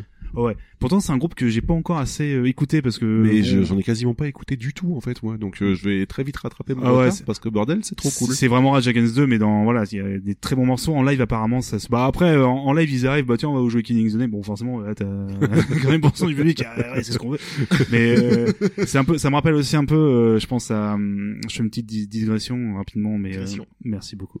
Et, et limite, je me force un peu de sortir ce mot-là pour, je suis content. Mais euh, non, euh, une petite digression avec le Dead Kennedys, le fameux Ah bah groupe oui. euh, des années 70-80, euh, du coup. euh, avec et j'ai un trou de mémoire absolument hallucinant au même instant euh, avec le chanteur qui est quelqu'un de euh, Jello Biafra, voilà, je cherchais Yellow Biafra, qui en fait maintenant continue en solo, uniquement euh, sans le groupe, mais qui en fait s'amuse à reprendre des morceaux de Dead Kennedys en live. Donc euh, même si les nouveaux morceaux sont cool, t'as toujours le moment, ouais vas-y, allez, fais-nous un petit euh, Mm. un petit California euh. mais dans le sens où tu l'attends, parce que tu dis merde, euh, quand t'écoutais ça, t'étais gamin, et là tu vois le mec devant toi, euh, et Waouh, bon, bref, je pense que Rage Against the Machine, t'as- enfin avec Prophet of Rage, t'as un peu le même, euh, le même délire. Oui, pense. ouais. Ouais, ça ouais. pas Même si, hein, même si Ouais. le groupe, à mon avis, se suffit aussi à lui-même Mais totalement. ça doit les gaver en quelque sorte, tu sais, d'être obligé de chanter cette chanson-là alors qu'ils sont passés à autre chose, tu vois, ça peut être Ah oui, je peux comprendre. quoi. Probablement, probablement, mais moi honnêtement, ça fait connard de puriste, mais il y a clairement un manque de mordant. Enfin, après, tu peux pas. euh, c'est l'idée, c'était pas de copier-coller, ça aurait été peut-être d'aller vraiment quelque chose de plus à eux. Et je sais pas, autant Audioslave, ils sont vraiment partis sur autre chose. Même, oui, totalement, euh, ouais. même Ah oui, euh, totalement, comment ouais. s'appelle euh, One Day as a Lion, euh, il, il a tenté un truc vraiment à part, euh, mais ouais, c'est marrant, ça, c'est un bel effet placebo, quoi. Mais voilà. Et justement, j'étais euh, grâce à nos, nos techniciens euh, félins qui portent du de l'Adidas, on m'a ressoufflé une question que j'ai failli oublier. Euh, c'est euh, c'est justement, euh, je te parlais des influences au début de justement ta playlist. Est-ce que tu nous parlais de personnes que ça influence encore aujourd'hui? Tu pensais à qui? Alors, euh, pour être tout à fait honnête, moi, le groupe le plus récent que j'écoute encore maintenant, c'était forcément Stray from the Path, parce que dont j'ai, on a balancé un extrait. Euh, pour être tout à fait honnête, j'aurais pas de nom dans l'immédiat tout de suite. Euh, après, comment dire? Oui, alors une influence plutôt au niveau, euh, tu veux dire plutôt au niveau hardcore ou au niveau hip-hop du coup euh, Ce que tu veux. Parce que c'est vrai que je parlais plutôt des groupes encore, tu vois, qui sont encore influencés par des groupes comme Psychophyto ou comme t'en as encore actuellement. Euh, oh, je pourrais- bah, il y avait toute une scène à l'époque, euh, même en France, t'avais des groupes comme, euh, je crois que c'est toujours des comme Providence, toi, qui avaient repris ce côté New York hardcore en fait. D'accord. T'avais voilà, bah, les fameux aussi Kickback, euh, bon, euh, un des groupes les plus connus aussi, qui avait repris, euh, enfin, qui était aussi à l'époque avait connu même directement cette, euh, avait été directement, je crois, aux États-Unis. Donc en fait, pour le coup, c'était vraiment imprégné de cette ambiance. Bon voilà, ça après c'est toute une histoire. euh, c'est vrai que je suis un peu pris de court parce que au niveau des groupes très récents, qui dans ce style-là, j'en écoute quasiment plus en fait. Hmm. Mais l'influence a été, voilà, l'influence New York hardcore a été absolument énorme, tu vois. Je pourrais. Par contre, des groupes tu vois un peu plus anciens, là, euh, on a énormément même en France. À fouiller. D'accord. Petit son de transition avant ta partie. Ah, Euh, Yeti, Cette petite transition. Il s'appelle Transition, je crois, là, Tout simplement, ouais. transition.wave.mp3 euh, lol. T'as une remise en contexte ou Alors euh, tout simplement, c'est un extrait d'un groupe que j'ai déjà passé, euh, euh, c'est Free Fits Cat, tu sais j'ai passé pour la oui, première émission. oui, oui. Parce que là ils ont un morceau tout simplement qui est un morceau de rap avec du ska donc et un peu de reggae, Hmm. de dub. Ok, bon, on je ferai s'écoute ça tout de suite. je ferai- un jour je balancerai en entier cet album. Donc on s'écoute ça en transition. But yeah. The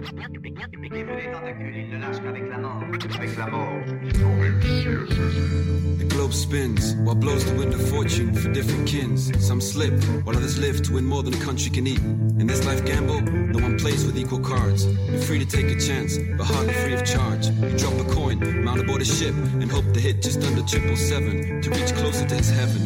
You can play at your own pace, but Jack wants a race, forces you to speed your ways. In this four dimension space time, some think they win, others think they lose. But really, there's only one guy playing, and his name is Jack, and his name is. Jack.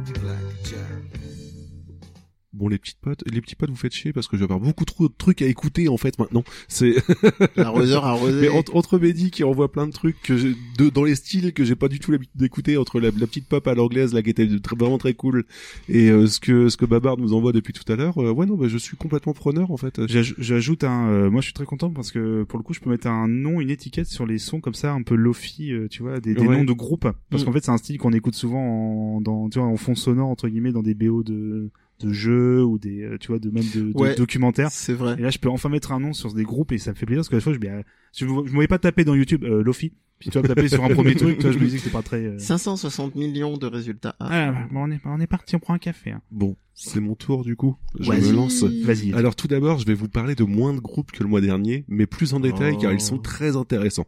Euh, pour vous parler de la ligue, je dois vous parler de Kerry James tout d'abord et euh, je vais défiler euh, au fur et à mesure. Est-ce que Ke- Kerry James, ça parle à un de vous et qu'est-ce que vous connaissez de lui très rapidement en fait, tout simplement? Pas en détail. Je D'accord. sais que voilà, c'est vraiment le gars installé, mais j'ai le nom, j'ai quelques morceaux, mais voilà. D'accord. J'ai que le nom, je sais que t'aimes beaucoup. Après, Voilà, ok, ok. Donc déjà, je tenais déjà à, à avertir les auditeurs. Je suis désolé, ça va durer un peut-être un petit peu plus longtemps que d'habitude, mais je je me suis vraiment flageolé pendant tout le flageolé avec des vrais tu vois. avec des vrais. Oui. Un par un. Oui, c'est ça. Pendant tout le long de ma préparation de podcast, parce qu'à chaque fois, j'avais honte de ne mettre déjà que des passages de musique plutôt que de mettre tout tout simplement les albums en entier. Et, euh, et j'avais honte de devoir retirer des choses dans ma préparation parce qu'il y a énormément de choses à dire sur les, les rappeurs que je vais vous présenter là.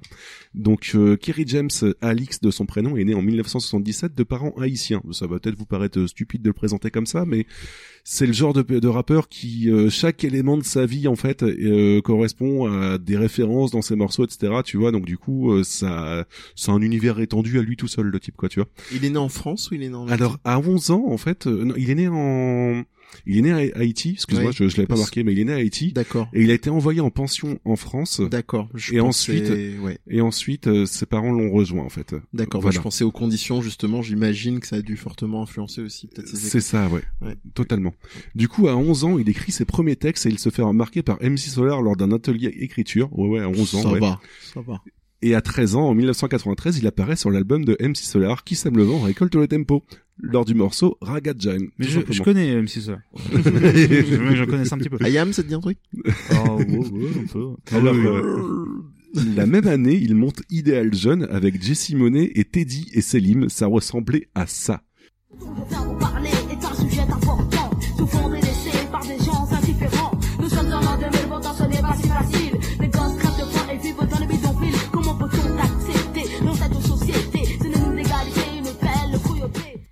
Alors ça reste plutôt classique en Mm. quelque sorte, hein, on est d'accord, hein, mais euh, le type a 13 ans, mine de rien, Oui. donc c'est plutôt cool quoi. On dirait les poppies du rap. C'est ça. La même année, on a DJ Mehdi, âgé de 13 ans, qui les rejoint. Mehdi, est-ce toi? Non, non, non. Et puis malheureusement, j'ai, heureusement pour moi, j'ai pas eu son destin tragique, mais effectivement, oui, la oui, sacrée étoile filante, DJ Mehdi euh, là-dessus. euh, Totalement. Le euh, bah pas loin avant son décès d'ailleurs, hein, malheureusement. euh, Assez incroyable, DJ entre Mehdi, autres il est mort en 2011. Ouais. Ouais, c'est un truc comme ça, ouais. Bon, en tout cas, voilà. Donc, il fera partie, il fera toute la partie musicale de Idéal Jeune à l'époque, Rien Euh, à voir avec Idéal J. qui est renommé Idéal J en fait entre Ah, deux. Ouais. bah voilà. Bon, les emmerdes commencent parce que Selim et Teddy se barrent du groupe. Le producteur refuse de sortir le- leur album jugé trop violent. et en 96, on a enfin un premier album. Donc, comme je l'ai dit tout à l'heure, je suis vraiment désolé. En fait, je vais pas pouvoir vous passer tous les extraits de tous Mm. les albums que je vais parler ce soir. Sinon, il y en a 40 à passer. Euh, en 4, je dis 40 parce que je parle d'autres rappeurs après. Hein. Il est pas, non, il a pas non plus sorti 40 albums. Hein. Mhm. pas...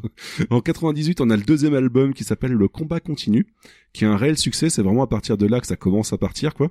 Donc euh, pour moi aujourd'hui l'album a de très grosses très très grosses lacunes mais seulement pour moi aujourd'hui hein. le mois de l'époque en fait était totalement en transe mais j'avais 12 piges pour mon excuse donc ça allait quoi euh, et je vais vous passer un petit un petit mix et vous allez voir tout simplement ce qui me chagrine en fait je pense que ça va vous sauter aux yeux Mon esprit fuse sous un jeu d'école. Je n'ai pas la science infuse. à l'école. C'est parce qu'ils refusent de respecter leurs paroles que le pouvoir j'accuse d'avoir le diable comme idole. De plus ils abusent, les lois de la nature survolent. Ça les amuse de faire atomiser le sol. Leurs fins sont confuses. J'avoue que ça m'a de notre passion s'ils usent. J'avoue que ça me désole. Pendant se disputent le monopole, comprends que les misérables se noient dans l'alcool. Sans même faire gaffe aux plus petits, faut pas que tu te trompes. On nous a également montré l'exemple. On aurait pu penser que ça nous aurait servi d'exemple, mais incapable à ce jour d'assumer nos responsabilités, on préfère leur dire. Te niquer si je te vois fumer, comme si ça nous avait empêché de le faire. Regarde comme tu t'affaires sur les traces de Lucifer, car, comme tout le monde, t'as pensé pouvoir gérer.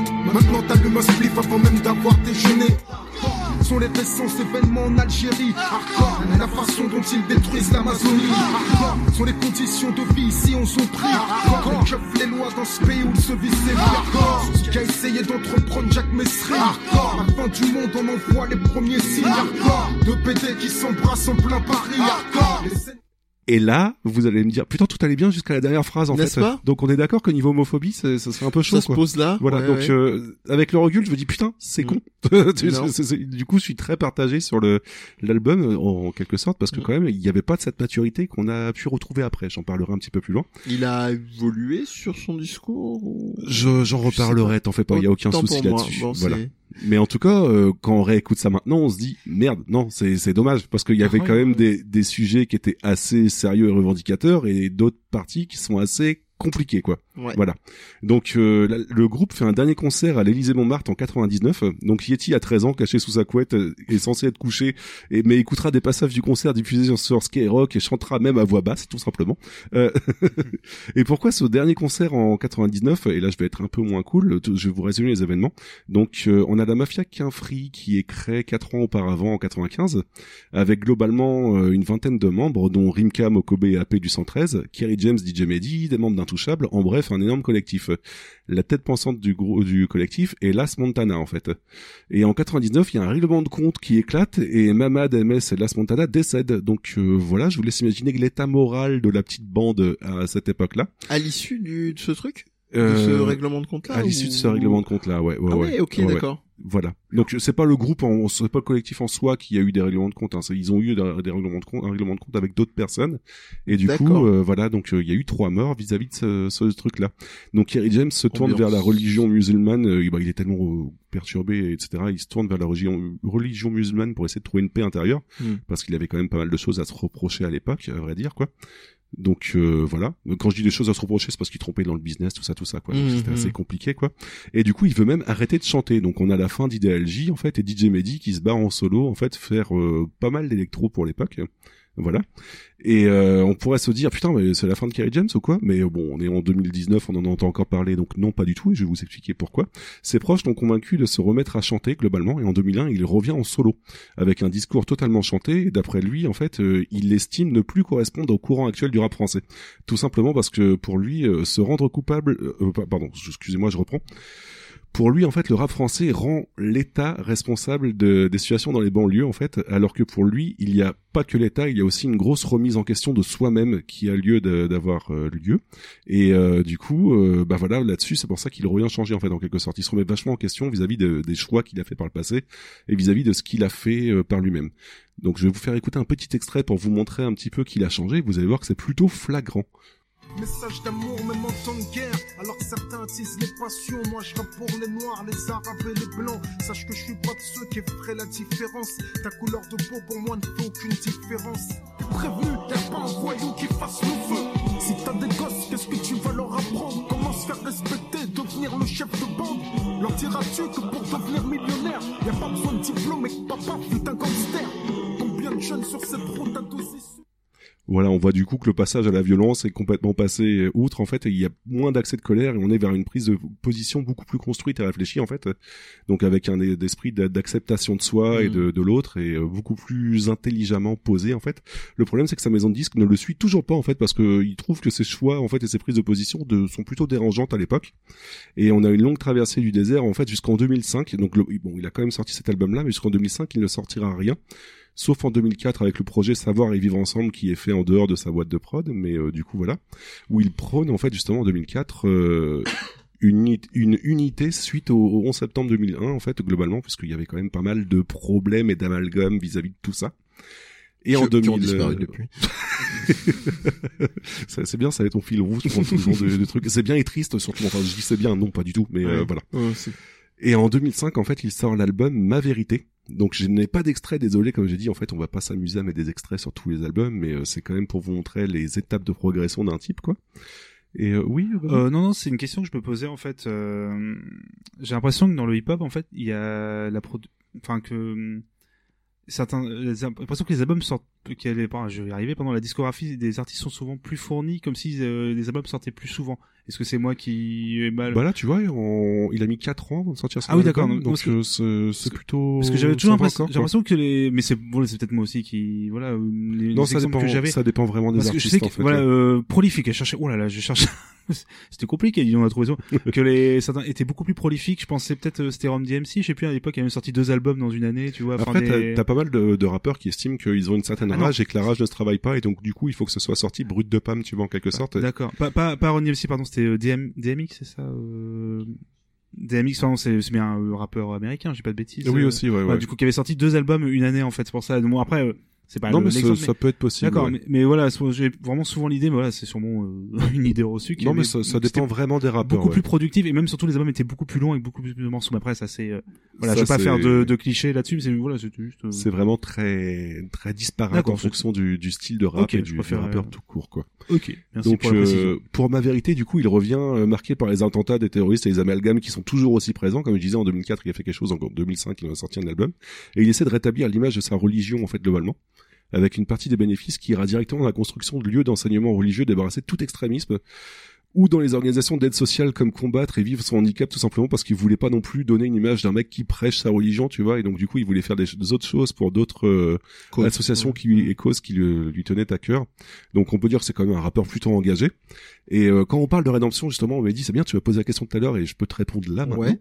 donc il ressort un hardcore 2005 en fait qui est un remix sans homophobie euh, totalement sans homophobie en fait. Ok. et avec bon là il y a pas mal de paroles qui sont changées aussi tout court donc tu pourrais très bien dire ouais bah il a tout simplement pas repris cette parole là mais même en concert en fait il se censure lui-même sur l'ancienne version en fait globalement le, la partie euh, qui qui n'allait pas sur Mhm. L'homophobie est complètement virée voilà et même encore maintenant euh, bon je, je vais spoiler un petit peu mais je l'ai vu en concert et en fait euh, quand il chante hardcore il retire toute la partie qui dérange en fait donc voilà donc il a quand même énormément grandi là-dessus quoi D'accord. donc c'est c'est plutôt cool quoi. Hélas bon l'album est un échec commercial malheureusement. Et moi-même j'avais pas spécialement kiffé malheureusement. Il y a aucune musique de cet album là qui m'a marqué. Mais euh, c'est parce que en comparaison aux autres albums en fait, euh, ce, comme à l'époque j'écoutais plus de rap, je suis vraiment parti en mode euh, on va explorer chacun des albums une fois qu'ils étaient tous sortis. Mais donc euh, du coup voilà. Et en 2008, on a à l'ombre du show business qui sort en fait, avec pas mal de collaborations. C'était un petit peu son idée d'avoir un peu plus de personnes qui collaborent avec lui. Et du coup, on a du Grand Corps Malade et on a du Charles Aznavour. Voilà. c'est le genre de rappeur qui peut très bien se dire, ouais, bah écoutez, j'ai ramené Charles Aznavour directement. C'est, plutôt surprenant. Euh, pour être franc, j'ai moi aussi beaucoup plus accroché à cet album-là. On peut y entendre aussi euh, Black Vénère. Vous allez me de- demander c'est qui Black Vénère? Donc il faut juste retenir que ce featuring s'est super mal passé en fait. Globalement, voilà. Euh, je vous- J'y reviendrai tout à l'heure, mais globalement, Black Vénère ressort de ce featuring complètement vénère, c'est rigolo. Et euh, il dit que Kerry James et je cite lui-même sa parole, est une petite salope qui pèle maille, qui pèle maille, par- qui paye mal, Mal. tout simplement, et euh, qui serait un escroc. Voilà. Donc on y reviendra tout à l'heure. C'est plutôt important à signaler. Euh, en 2009, il sort son quatrième album, Réel, un de mes préférés personnellement. Bon, hélas, on n'a pas trop le temps d'en parler, mais euh, j'y reviendrai tout à l'heure. On écoute juste, euh, écoutez juste le prix de la, le prix de la vérité, pardon. J'ai vraiment trop du mal à articuler ce soir, celui-ci. C'est l'émotion, c'est Kerry Voilà. James. Le prix de la vérité, en fait, qui est vraiment euh, une puissance dégagée qui est énorme, en fait, et qui est qui est lourde de sens. Et Kerry James est du coup en ce moment, enfin en 2009, à la radio pour promouvoir son album quand Black Vénère débarque. Oui, parce que quand il était vénère, il était pas vénère pour rien, quoi. Et du coup, s'ensuit un léger, une légère altercation entre les deux gardes du corps de Kerry James, Kerry James et Black Vener, en fait, et Black Vener se fait complètement défoncer au sens propre du terme, quoi. Donc, euh, il y a eu un pétage de plomb et euh, Kerry James prendra 10 mois avec sursis, quoi. Et il définira lui-même, en- enfin, son acte en disant que il s'est jugé beaucoup trop, enfin, il s'est trop emporté, il a complètement craqué, en fait, sous la pression, en fait, parce qu'il avait peur de, de Black Vener. Pour situer le truc, en fait, Kerry James fait un mètre, peut-être un mètre 60, une connerie comme ça, tu vois, il est vachement petit. Ah. Et du coup, il est pas du tout musclé. Je tu vois, non, non, non, il est, il est vraiment très petit en fait. Et Black Vener, c'est euh, allez voir des images, vous verrez la différence. En fait, c'est pas du tout le même gabarit, quoi. Donc, euh, Mm. je pense qu'il a dû monter en pression, euh, Kerry James, tout simplement, et que du coup, voilà. Après, je justifie pas ses actes du tout, attention. Non, non, bien sûr. Mais euh, il s'avoue avoir craqué sous la pression et du coup, euh, voilà. Donc, euh, suite à son, euh, son concert le 18 décembre 2009, en fait, aux Zénith de Paris, il chante ceci à son public. Jamais uniquement celui que vous espérez. Au moins y a de l'amour, mais au moins y a de la haine. Au moins y a de la peine et il me reste un peu d'humour. Au moins y a de la tendresse, mais je peux être une brute. Dans ma bouche y a de la sagesse, mais y a parfois des insultes. J'aime la paix, mais j'aime aussi la résistance. Conscient que la violence peut être la dernière chance de tenir la paix. Et moi voilà, globalement en fait, il fait ses au revoir à la scène et il dit ouais bah écoutez, euh, je, je m'en vais me retirer parce que j'ai besoin de réfléchir globalement à mes actes et à mes, mes conséquences en quelque sorte quoi. Et euh, du coup, il fait une, encore une grosse pause de 4 ans, mais vraiment euh, grosse pause quoi. Il fait fera aucun concert sauf en 2010 en fait, un concert piano voix avec Espotinico en faveur d'Haïti puisqu'il y avait eu un séisme à Haïti Oui, en 2010 exact, et du coup en fait, l'intégralité des fonds récoltés ira directement à la population haïtienne en fait quoi. Et l'instru que tu me diffusais euh, sur le morceau juste avant, ça me. C'est me Lettre à mon public, le titre de, le, de la musique. Lettre à mon public. Et l'instru Ouais. me dit cruellement quelque chose. J'arrive pas à mettre le doigt Ah dessus, ouais mais ouais, d'un morceau existant, mais c'est pas grave. Bah, je pense qu'il faut aller voir le site Woo Sample ou une connerie comme ça, il me semble. Ouais. que c'est Ce genre de site-là qui Ah bah, très fournit généralement les, les samples utilisés. Ah, c'est pas mal ça. Comment il s'appelle? Je crois que je crois que c'est Sample, mais je je, Ah, je sais pas. J'ai peut-être peur de dire une connerie, mais on avait euh, vu avec Under Pressure justement un site qui référencie toutes les euh, tous les samples comme ça. Ouais, bah on me dit en backstage que, que c'est Woo Sample, donc voilà. Ils sont Allez voir en fait. chats. Les petits chats là. Je ils sont hyper actifs ce soir, c'est impeccable.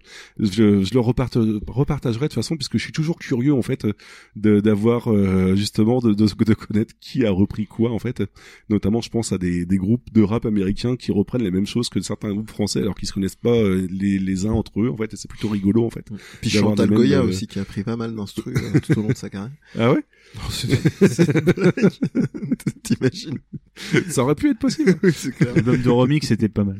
Voilà, voilà. Donc il fait son retour en 2012, du coup, globalement, euh, dans un featuring que je ne, je ne diffuserai pas pour le moment. Et euh, sinon, globalement, en 2012, il revient avec Lettre à la République. Donc si, si je ne passe pas un extrait de Lettre à la République, c'est Sushi qui me tape complètement. Vous allez comprendre très vite pourquoi, je vous passe tout de suite.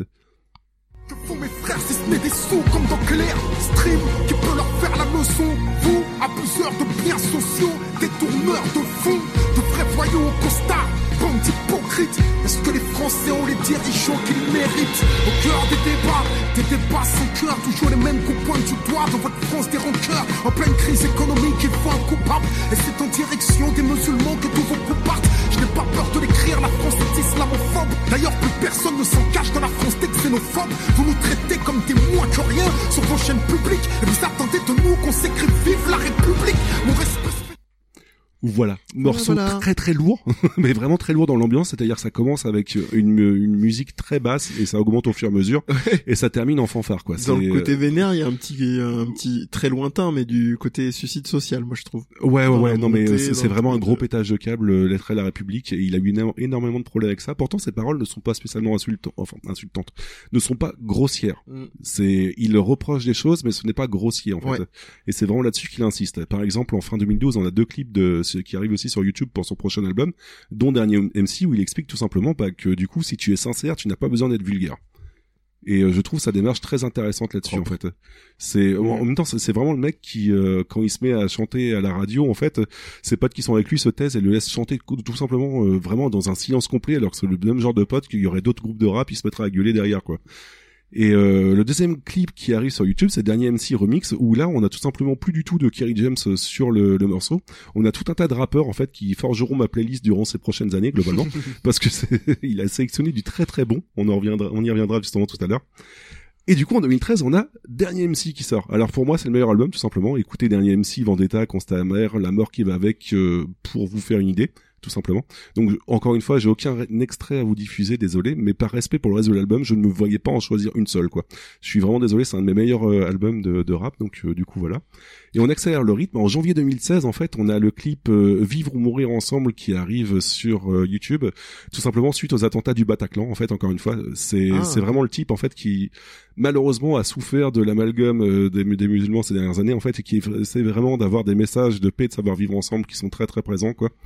Euh, écoutez-le seulement si vous avez le moral parce que c'est vraiment très très lourd comme euh, comme musique. C'est très sincère, c'est très lourd, c'est vraiment très beau, mais euh, faut faut être accroché quoi. Et euh, le sixième album, du coup, Muhammad Alix, arrive du coup globalement euh, en 2017.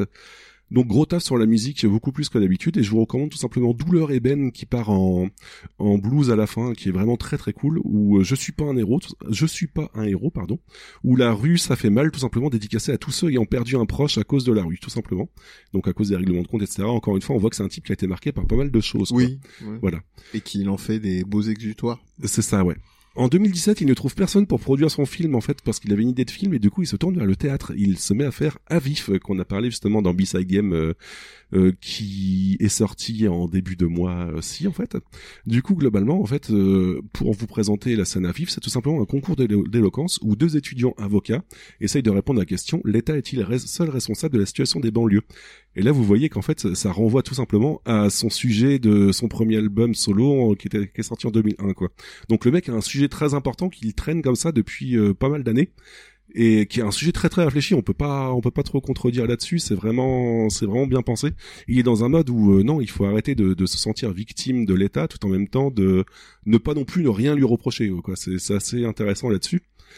Donc, euh, mais aussi en fait en 2017, il se met à faire une bourse d'études à chacun de ses concerts. Globalement, il versera 6000 euros à des étudiants en fait qui leur auront présenté son leur projet, qui seront trop pauvres malheureusement pour euh, faire des écoles supérieures. Donc du coup voilà, il réglera à chaque concert euh, 6000 euros. Donc euh, encore une fois, niveau engagement, c'est plutôt à souligner quoi. Et sinon, pour finir, le 27 mai en 2017, on a Yeti qui est dans le public avec son petit frère en train d'hurler racaille pour la deuxième fois en six mois. Il était passé au 106 en 2016. Putain d'ambiance et pour info, euh, c'est tout simplement le batteur, euh, enfin l'ancien batteur pardon de l'Ofofora qui était dans, qui était avec eux. Donc euh, voilà, donc on croirait que depuis tout à l'heure je vous diffuse des morceaux assez calmes en fait, mais en concert c'est complètement une autre ambiance, c'est plutôt rigolo quoi. Il y a des morceaux aussi qui bougent énormément. Par exemple là avec euh, Mohamed Alix, il il avait le thème de la boxe, donc il faisait des petits entraînements de fit de boxe pendant le concert, c'était rigolo quoi, tu vois, en mode bah allez tout le monde de, se, se baisse, tout le monde se lève, etc. En mode entraînement, tu vois vraiment comme si c'est de la boxe, donc c'est plutôt rigolo quoi. Les fameux pogos de concert de rap. C'est Ah, vrai, c'est même pas une blague. C'est ça, non mais vraiment. Ça me ouais. toujours, mais c'est cool en C'est fait. ça. Je trouve ça Voilà. cool. Et du coup, on s'écoute tout de suite un extrait de Racaille. Là aussi, encore une fois, les enfants, ça, ça, ça dépote un petit peu. On devrait vous nettoyer au karcher. Le jour où le peuple se réveille, vous allez prendre cher. On a le sentiment qu'aller voter, c'est choisir par lequel d'entre vous on veut se faire entuber. Républicain ou PS, vos promesses dans vos. Vous n'avez jamais connu la précarité.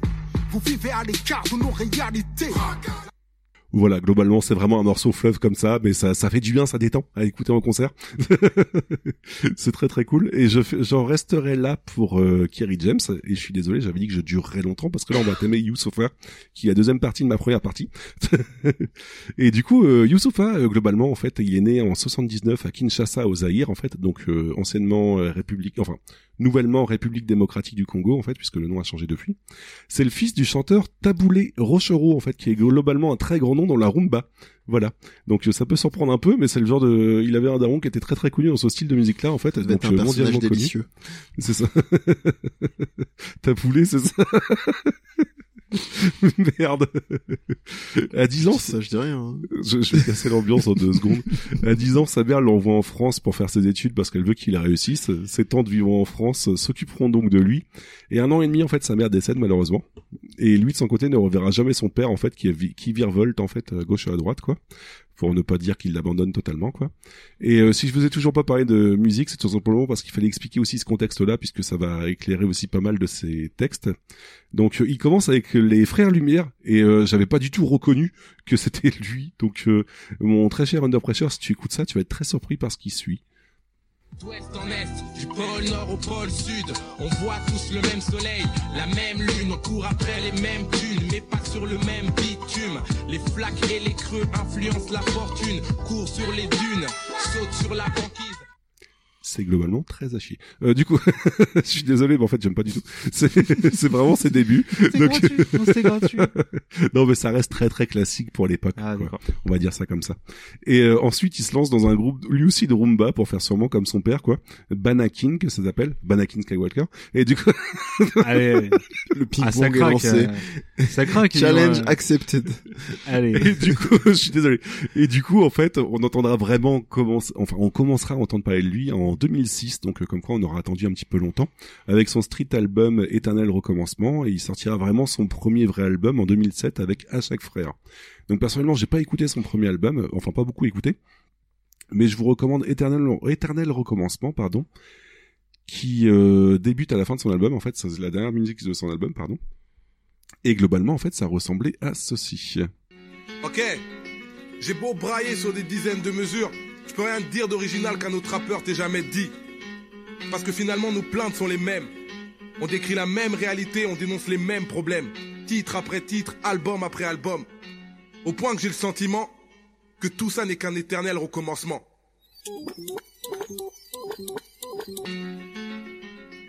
Et là où c'est intéressant, c'est parce que la musique finit exactement par les mêmes paroles en fait. Et donc du coup, pour boucler un album là-dessus, je trouve ça très enfin son premier album solo, le boucler là-dessus, je trouve ça très intéressant puisque ça ça laisse supposer deux choses que Youssoufa premièrement reconnaît que son album pourrait paraître inutile au premier abord.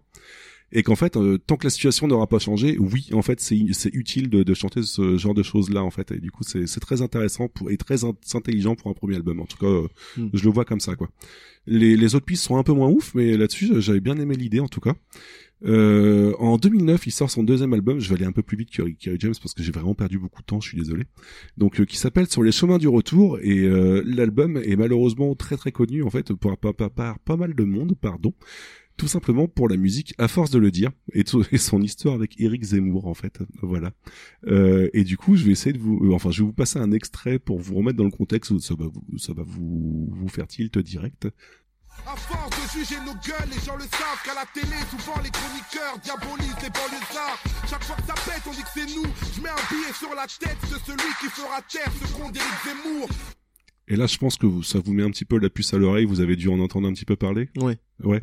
Et Voilà. le- ouais, des soucis juridiques même. hein. Légèrement, Euh, Zemmour porte plainte pour menace de mort. En fait, l'explication de Youssoufa, il dira tout simplement qu'il ne, il fallait pas le prendre au sens propre de- du truc, mais tout simplement en disant que il met un billet sur la, enfin, il donnera un billet à celui qui contredira Zemmour en disant que non, dans les banlieues, ça ne fait pas que de péter, tout simplement, en fait, quoi. Hmm. Dans le sens où qu'on est capable de faire plus que ça, quoi. Qui a eu un gain de cause?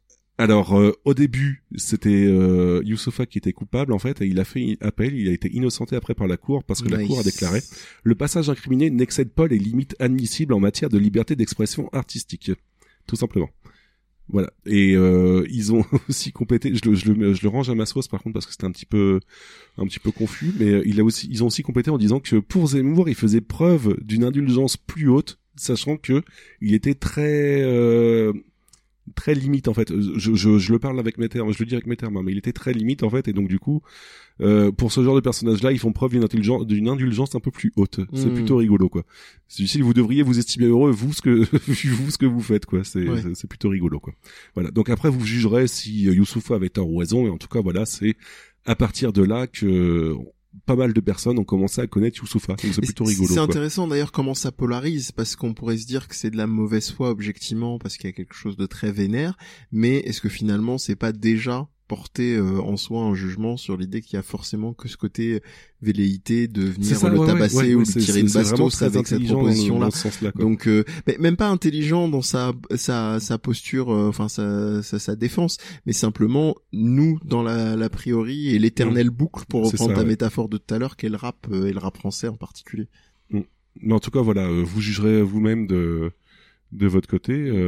Il a plaidé la légitime voilà. défense. Euh, Oui, il a plaidé. Il a plaidé. juste- En plus, oui, euh, on me dit en backstage, putain. Bah, les chats, Comme quoi, ouais. les, les chats devraient avoir un micro aujourd'hui. Incroyable. Euh, on me dit en backstage que oui, en fait, à l'époque, Youssoufa a plaidé aussi euh, la légitime défense globalement bah, vis-à-vis des attaques qu'Éric Zemmour Mm. avait fait sur pas mal de, non seulement les musulmans, mais aussi les, voilà. comme donc, euh, Monsieur.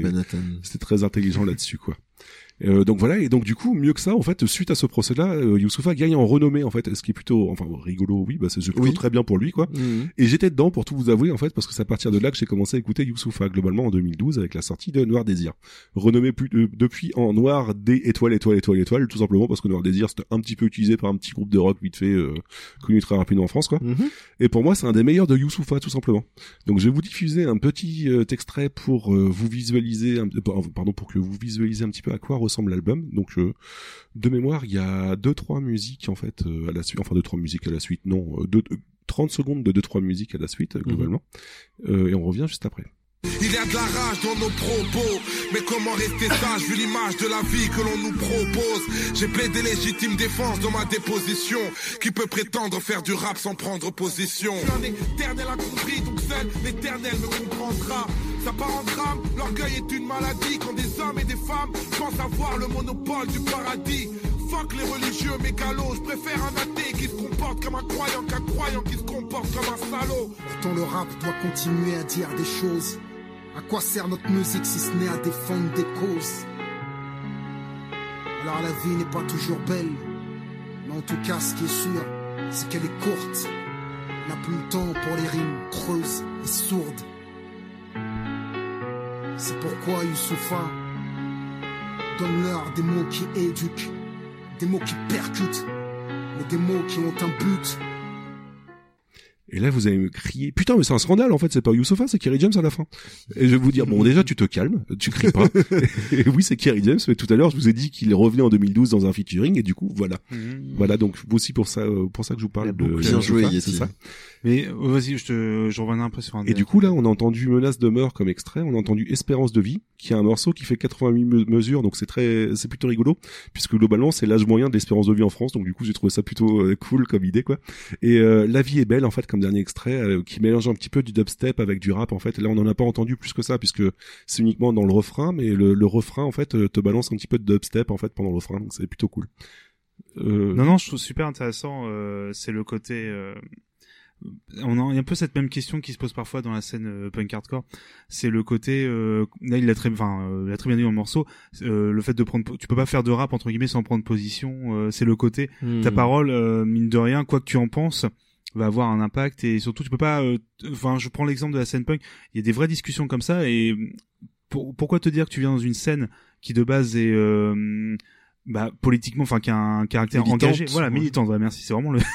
merci Mehdi. Pour le coup, voilà, côté militant. Et euh, tu peux pas dire être totalement neutre en fait. Il y a forcément, tu tu peux pas euh, simplement dire non, mais je passais que par là. Comme ça, il y a quand même un côté, un engagement en fait. Oui, c'est clair. Et je trouve ça super intéressant que tu vois, c'est bah, même si bon, euh, c'est ça se savait dès le début, mais euh, qui est cette, euh, ce côté aussi, cette, ce questionnement. Tu peux pas dire, bah, je vais faire du rap, mais non, en même temps, euh, je m'en fous un peu. Tu vois, mon message n'est pas politique ou quoi que ce soit. Tu vois, c'est non, mais dans le sens, tu vois, c'est quelque chose qui hum, pour moi que je trouve super important et que mine de rien euh, dans la scène punk tu retrouves le même euh, voilà j'essaie de toi de trouver des petits ponts au fil des émissions tu vois entre mais euh, voilà parce que et ça je trouve ça vraiment très pour le coup là je suis très content de ce que t'as passé euh, autant pour lui tu vois puis quelques morceaux du coup avant parce qu'il y a un, des vrais messages pour le coup je trouve Ah oui, un- non, mais c'est c'est vraiment des mecs très intéressants, ouais. C'est des paroliers en fait qui sont très intéressants quoi.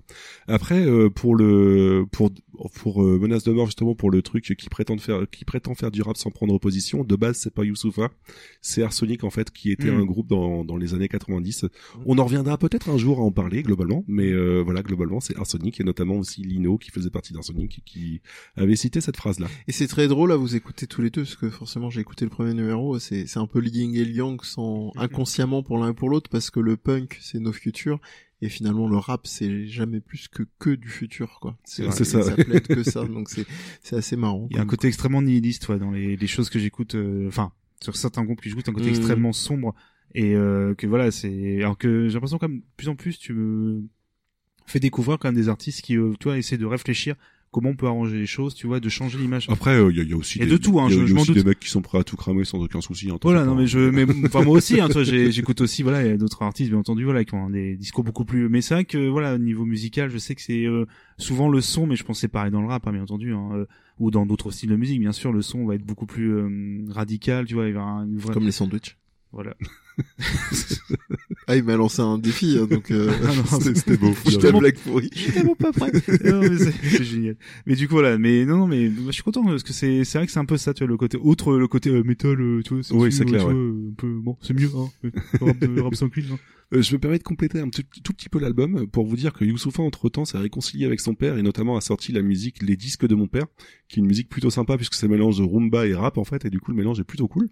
Rumba rap. et euh, Youssoufa dans ce, ce premier enfin dans ce premier album pardon dans ce premier que j'ai découvert mais dans son troisième en vérité utilise pas mal la thématique de la famille en fait entre la mort de sa mère la réconciliation de son père et le fait qu'il soit jeune papa. On a pas mal de cette thématique qui est employée et si je devais vous recommander euh, une, des musiques de cet album-là, je vous dirais tout l'album tout simplement, sauf le featuring avec Corneille, parce que je suis désolé, mais ça reste personnel, mais je n'arrive plus avec Corneille. C'est comme Corneille, mais, c'est euh, comme Slip. Voilà, non mais toi-même, tu sais. c'est ça. C'est le genre de truc qui a très mal vieilli en fait. Enfin le genre de truc, pardon pour lui, le genre de chanteur qui a très mal vieilli et qui. Moi, j'ai euh, jamais trouvé que je- je j'étais jeune, plus euh, on va dire.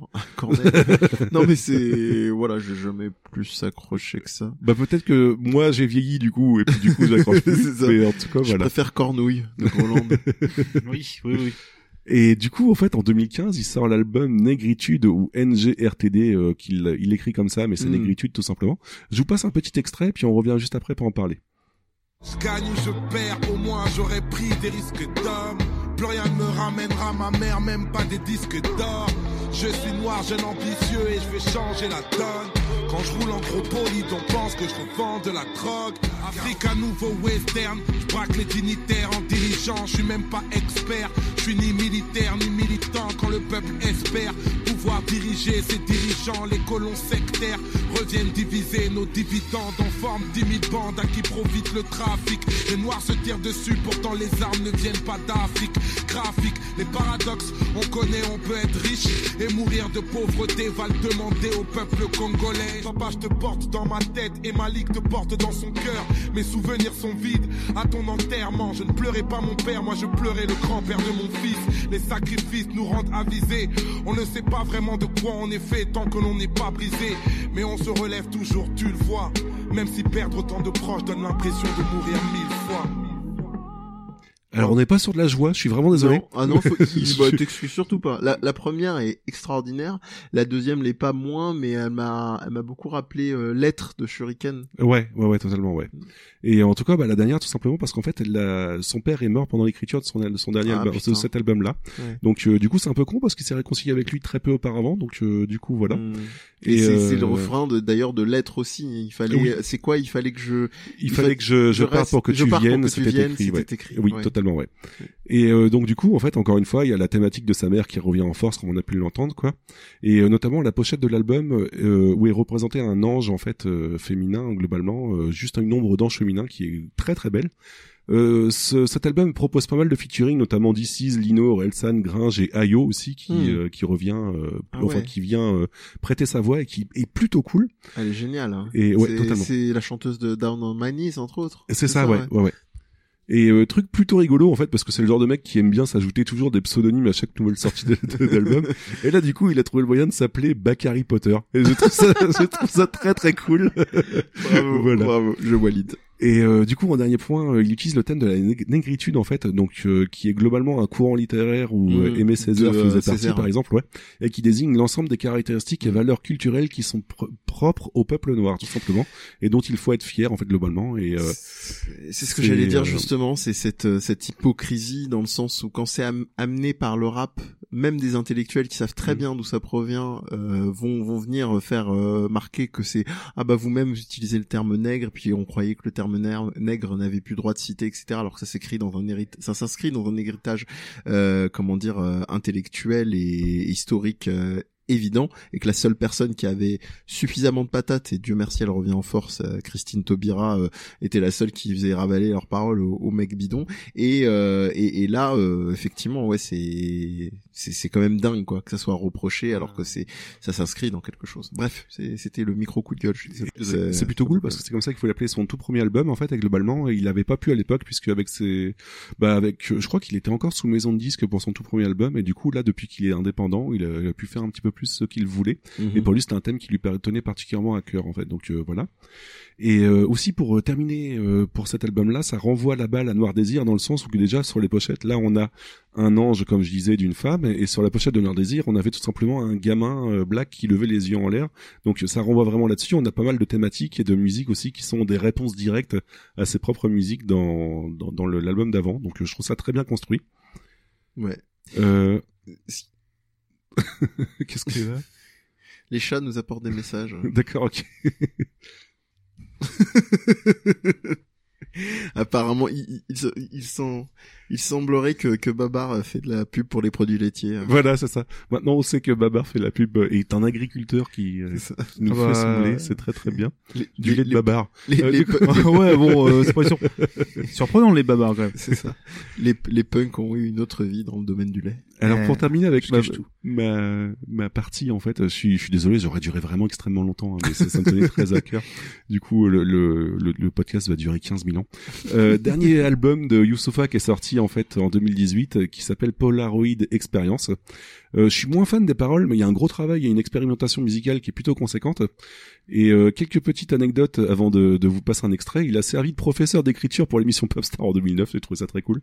Et euh, Marion Maréchal Le Pen a avoué kiffer sa musique et il a répondu plutôt surprenant pour un album qui s'appelle Négritude, non Et aussi une autre anecdote tant qu'on y est. Il a 68 demi-frères et sœurs et il a il a commenté ça en disant mon père était quelqu'un de très amoureux. Voilà. J'aime bien sa, fausse naïveté en fait euh, pas- du, du Pop- truc. Popstar, t'avais aussi la fouine. euh, Oui, aussi, ouais. ça, tu. Toutes Allez. mes références rap, je suis désolé. Je hein, vous- moi, je vous balance un extrait du- de son dernier album et du coup euh, je vais en rester là pour ma, ma première partie. Je reviendrai vous embêter quelques temps plus tard. Je suis l'ennemi de leur modèle, je suis l'ennemi de leur morale, je suis l'ennemi de BHL, je suis l'ennemi de Soral, mais putain, j'attends que les poings se brandissent. Les grands hommes ne naissent pas dans la grandeur, non, ils grandissent. Et on viendra te relever si tu tombes, nous, on a la force du nom. Un casque sur les oreilles, mais pourtant je les entendais dire, laissez-le, ça lui passera. Bientôt sa musique est morte, laissez-le jouer la Kaira, c'est juste un phénomène de mode. Il vient de loin, il vient d'en bas, trop de poids sur les épaules. Et Youssoufa, ça reste un blast pour finir Je vous dis que ça lui passera, il aboie sans jamais mordre, il va nulle part avec son rap, ça reste un phénomène de mode. Entre temps, j'apprends les codes et fais du hip-hop ma devise. Et puis le phénomène de mode est devenu un mode de vie. Moi, ils m'ont tous pris pour un fou devant ce rap dont je raffole avant de soulever les foules. Moi, j'étais grave agoraphobe. Et puis les parents te guident et forcément, tu peux plus rapper pour les mômes à 40 piges, capiche? C'est pas un homme qui vit, mais c'est tes rêves de môme qui meurent. Moi, je suis trop vieux pour faire des clips dans un hall d'immeuble. Je suis pas d'humeur, je m'écroule en moins d'une heure. Je suis pas à l'écoute ni des tendances cool, ni des rumeurs. Je meurs, le temps me catapulte. J'ai l'impression de devenir vieux sans jamais avoir été adulte. Pourtant, ma gamberge est grande, même si tu me vois faire le con. Moi, j'aime apprendre, mais je déteste qu'on vienne me faire la leçon. Et du coup, après cette euh, fin de première partie, euh, mon cher Mehdi, je te laisse continuer avec euh, ton nouveau style de autoproclamé de de comment? Rip and Canapé, c'est ça? Ouais, chill, CN, Rip and Chill. ouais. Oui, mais ça peut être Rip and Canapé aussi, tu voilà, vois. Rip C'est- and Canapé aussi. Ça peut être plein de choses. C'est, au choix. Euh, pour ceux qui nous auraient perdu, donc c'est, ces petites musiques qui font euh, shaker ton bouti, mais sans te lever du canapé et qui peuvent te permettre de rester concentré sur ton travail tout en t'enjoyant. Euh, je vais, bah, deuxième case dédiée, euh, tant qu'à faire, hein, on est là, on est comme ça. Euh, faire un petit coucou à une amie qui s'appelle euh, Marine, que si vous, encore une fois, si vous suivez, non, non pas celle-là, une autre, euh, Marine Mac, pour la nommer en entier, qui est donc euh, euh, artiste et podcasteuse avec nous sur Je Game Moi Non Plus, accessoirement, et qui avec qui on avait euh, enjoyé, on avait un échange de regards sur l'artiste dont je vais vous parler maintenant, qui s'appelle Tash Sultana, qui est une euh, one euh, one band woman, on va dire, pour Ouais. faire simplement, qui a été euh, révélée bah, par des enregistrements qu'elle a fait euh, comme une grande déjà toute seule, et puis chez elle, et elle a beaucoup été en mode euh, zig de rue, quoi, c'est-à-dire euh, elle a arpenté les rues avec sa boucle à loupe, euh, sa sa gratte et euh, et son talent. Euh, et elle a donc le morceau dont je vais vous parler s'appelle Notion qui est assez euh, assez merveilleux. Elle en a un autre aussi qui avec lequel j'ai découvert sur une session qu'elle avait faite euh, qui s'appelle euh, Jungle. Elle avait fait une session chez Rolling Stones euh, assez rapidement, elle a assez vite explosé. Assez incroyable, un petit bout de femme, une énergie mais complètement dingue. Donc c'est rare que je conseille forcément la vidéo, mais là si vous pouvez la, la voir, elle est vraiment habitée euh, par euh, par ce qu'elle fait. Donc là en l'occurrence ce morceau c'est Notion et euh, le comment dire l'artiste c'est Tash Sultana.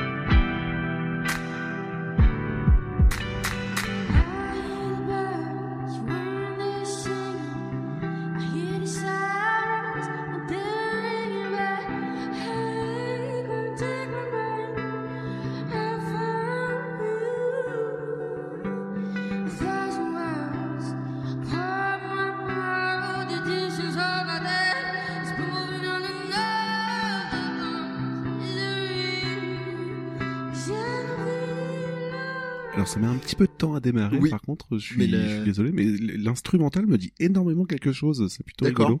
Euh, je sais pas je sais euh, pas si ça a été repris par quelqu'un ou autre, mais euh, ça me dit grandement quelque chose. Faudrait que je me Ok, renseigne. bah, très bien. Euh, et puis comme je disais en amont, de toute façon, la, la magie du, du montage nous mettra euh, des, je pense, des extraits plus euh, euh, straight to the point. Euh, donc en tout cas, voilà, euh, vraiment, euh, je vous recommande d'aller d'aller voir les quelques autres euh, morceaux qui qui, qui arpentent. Je crois, je sais pas si c'est un maxi, un EP ou quoi que ce soit, mais euh, voilà. Le très très talentueuse. Ta- Tash Sultana à suivre euh, parce qu'elle est en plus elle est extrêmement jeune donc euh, je pense qu'on n'a pas fini d'entendre parler d'elle. Euh, et après cette présentation digne d'un top 50 des années 90, euh, je vais vous parler d'une une chanson japonaise euh, qui s'appelle Kaze Ninare et je suis un tricheur parce que j'avais dit que je ne ferais qu'une allusion au catch aujourd'hui mais j'ai menti parce que j'ai pris par un truchement extrêmement tordu un morceau qui est en fait le morceau d'entrée d'un catcheur japonais qui est un joué. phénomène au Japon qui s'appelle qui s'appelle Minoru Suzuki euh, le gars, a- il approche la, voire il a la soixantaine, bien tassé déjà. C'est c'est un phénomène. Le gars est, fait des sauts de cabri. J'aimerais avoir sa la moitié du quart de sa souplesse à, à son âge. Et euh, et c'est très drôle parce que c'est un catcheur mais hyper énervé en fait sa sa stable entre guillemets son écurie qu'il a en tant que catcheur c'est vraiment les gars qui font des coups euh, dégueulasses euh, tous les euh, ça pris il a une prise effectivement de, de de pas tout à fait de soumission mais où il se met euh, il se met les jambes. Imaginez les, les jambes euh, vers le vers le haut il vous fait euh, il vous il essaie de vous étrangler avec les jambes en s'accrochant aux cordes et en vous tirant le bras. Donc vous voyez vraiment le mec bien là et son titre est intéressant parce qu'il oscille entre euh, entre un truc euh, très pop parce que c'est une chanteuse une chanteuse de de J-pop et euh, et vénère parce que c'est une euh, une certaine dame qui s'appelle euh, Nakamura non non pas Aya euh, Ayumi. Et euh, et en l'occurrence c'est une chanteuse qui a commencé dans les années 80 à 84 en, à 18 ans et elle se démarquait déjà avec une voix assez éraillée donc par rapport à des euh, des, des phénomènes euh, de de d'idolu comme on dit euh, phénomène japonais.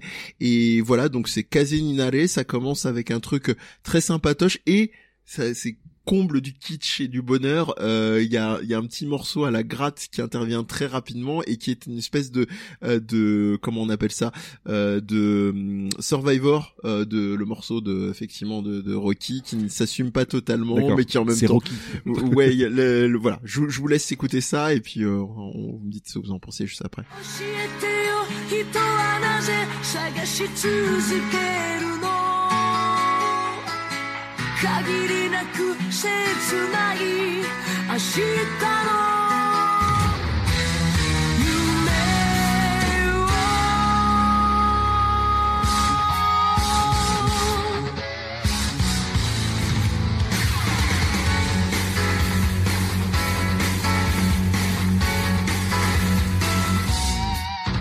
Effectivement, le petit Eyes of Rocky the. Tiger. Oh, c'est un hommage, c'est un hommage. Et, un hommage. et du coup, pour coupé. non, ce n'est pas une, un opening de manga. Voilà. Non, non, Et, ça, euh, pourrait, ça pourrait. Mais, oh, damned, les, les chats se plaignent maintenant après nous avoir renseigné.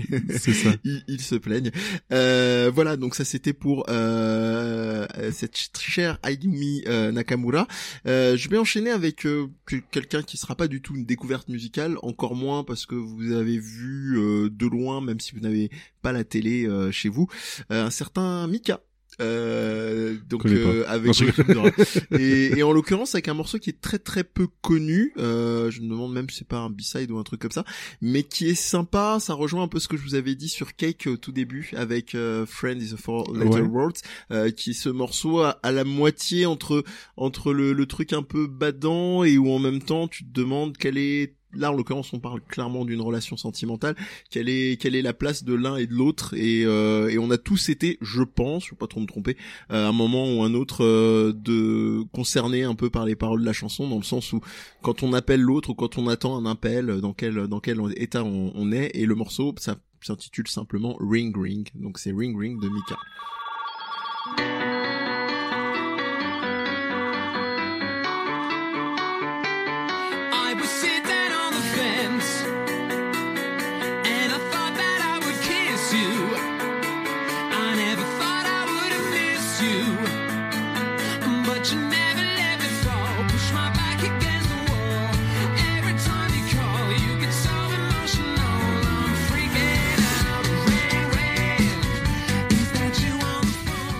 Et je remarque qu'en fait, dans ton genre, tu peux mettre tout ce que tu veux. En fait, ça marche. C'est rigolo. C'est pas mal. J'avoue que j'ai une triches très, très illumination, bien. donc euh, magique. et, euh, et voilà, c'est assez intéressant par rapport à une, une si ce n'est la dernière chanson de ce premier album qu'il avait fait à l'époque, euh, où on avait connu notamment le, le fameux euh, euh, Love Take It Today, Easy, euh, euh, euh, Love Today exactement, euh, et il y avait la fameuse chanson de fin qui était euh, euh, comment ça, euh, No Happy Happy Ending pardon, et qui tranche effectivement un peu à- avec celle-ci qui est en mode doux amer, et celle-là est clairement beaucoup plus euh, un peu déprime, donc voilà un peu planqué sur la Je sais que je vais me faire taper dessus, mais euh, j'ai l'impression d'avoir entendu du Billy Talent en fait. je sais, voilà, désolé. Non, hein. non, il y, a- y a pas de, y a, y a pas de. Pas mal. si éloigné. Voilà. Euh, bah on va arriver doucement sur les deux derniers morceaux de, ma ouais. proposition. Euh, alors une très très belle découverte. Alors je parlais du- d'une amie que je citais un, tout petit peu plus tôt en début d'émission, donc euh, Martia, dont c'est l'anniversaire, donc deuxième fois tant qu'à faire, euh, qui m'a fait découvrir un truc, euh, un, groupe merveilleux qui s'appelle Gogo Penguin. Euh, et là le morceau qu'on va écouter s'appelle Kamla Oka. C'est un groupe en fait, euh, un trio euh, piano euh, contrebasse, ça c'est la petite surprise du chef, et batterie. Et c'est euh, d'une puissance, d'une subtilité, euh, d'un rythme vraiment génial. Ça, ils ont ils ont une alchimie assez dingue. Il y a un toucher. Alors euh, autant ça fait très branlette quand on parle musique, quand on parle de la couleur d'un morceau, d'une musique. Mais alors là, euh, eux ils te font voir, euh, tu tu vis, tu voyages dans le spectre du truc. L'arc-en-ciel. Et c'est ouais ouais et, pourtant c'est extrêmement sobre. Euh, tu décris ça, tu te dis mais ça doit être chiant, mais non non ça marche, il te transbahute complètement. Et l'album est thématique aussi. Je vous invite vraiment déjà à l'écouter et ensuite à aller euh, lire les descriptions effectivement de la volonté de chaque morceau.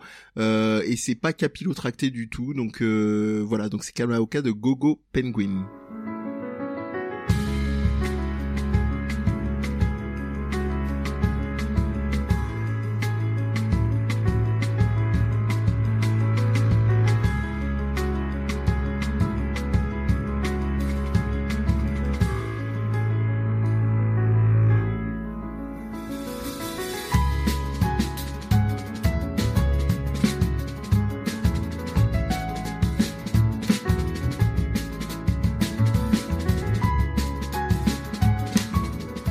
Un peu plus doux là, c'est Ouais. plutôt cool, ouais. C'est- ça bien reposant euh, quoi. Ça se rapproche de, de Comet is Coming que je vous avais fait écouter un petit peu plus tôt. Ouais. Euh, pas du tout psychédélique là, mais effectivement bien euh, pour une fin de soirée, une seconde partie de soirée, C'est ça, une ouais. descente euh, au choix, comme vous le sentez. Je vous invite, si, euh, si vous avez l'occasion, un jour d'essayer de, de- d'essayer de jouer de la contrebasse. Quel Ouais. point c'est compliqué. Ah ouais? Ah ouais, ça paraît pas, mais enfin si, on s'imagine, mais c'est vraiment compliqué. Ouais, j'ai un respect éternel pour tous ceux qui arrivent à en jouer. Enfin c'est. euh, J'imagine. Et accessoirement, c'est mon instant euh, confession à Team Fétichot parce qu'on est bien, on est entre nous. Euh, c'est, on aurait presque un pub, on pourrait presque croire qu'on a un public. Euh, c'est que, c'est que je trouve qu'avec la, la, la, comment dire, la contrebasse et le violoncelle sont deux des instruments les plus, euh, les plus érotiques qui existent euh, au monde, Oui, ouais, je ouais. trouve. Et le saxo euh, années 90. Ouais, ouais, aussi. Mais cela, il y a vraiment le côté épouse du et le fait d'épouser le corps euh, qui, qui pour pour les hommes comme pour les femmes, euh, et il y a vraiment un mouvement euh, assez sympa qui est tourné d'ailleurs rien à voir mais très à la dérision dans un truc très sexuel dans euh, The Big Bang Theory. Il y a un épisode effectivement entre le Oui, personnage ouais. de Leonard et, et une nana qui est aussi nerd que lui qui qui commence Ouais, à, faire un morceau accéléré jusqu'à voilà amener ce qui amène euh, voilà et et puis je vais terminer bah, comme promis avec mon dernier morceau par euh, quelqu'un d'assez connu. Euh, Pépite et puis c'est quelqu'un qui est très très cher à, à mon cœur comme chanteuse. C'est Ouais. euh, Mia M.I.A. ou Mia, c'est selon M.I.A. Euh, qui est un morceau qui est pas très connu. euh, encore une fois que j'avais découvert grâce à ce fameux euh, JD the DJ dont je vous parlais tout à l'heure Ouais. du, podcast des Inrecuptibles, euh, qui s'appelle Space et qui est alors là vous pouvez complètement ouvrir vos chakras, euh, complètement voyager, voyager avec elle et, et partir voilà dans, dans, dans l'espace ou ailleurs. Enfin en même temps, si elle me propose d'aller quelque part avec elle, je je, je signe. Il y a aucun souci musicalement comme pour le reste. Euh, voilà, elle avait signé un, pour les morceaux connus. Euh, comment s'appelle-t-il ce morceau là euh, All I wanna do, euh, avec euh, qui est sur une base des Clash, je crois d'ailleurs à la base. Je vais essayer de retrouver ça pendant l'extrait Ouais. et puis on écoute. Donc Bah, de toute façon, là, c'est même pas un extrait, c'est la musique complète en fait, du coup, puisque c'est ta pépite, on est d'accord? Ah bah oui, c'est vrai. Bah écoute, oui. moi ça me va très très bien. Bon bah du coup voilà, on va te faire plaisir, on va l'écouter en entier.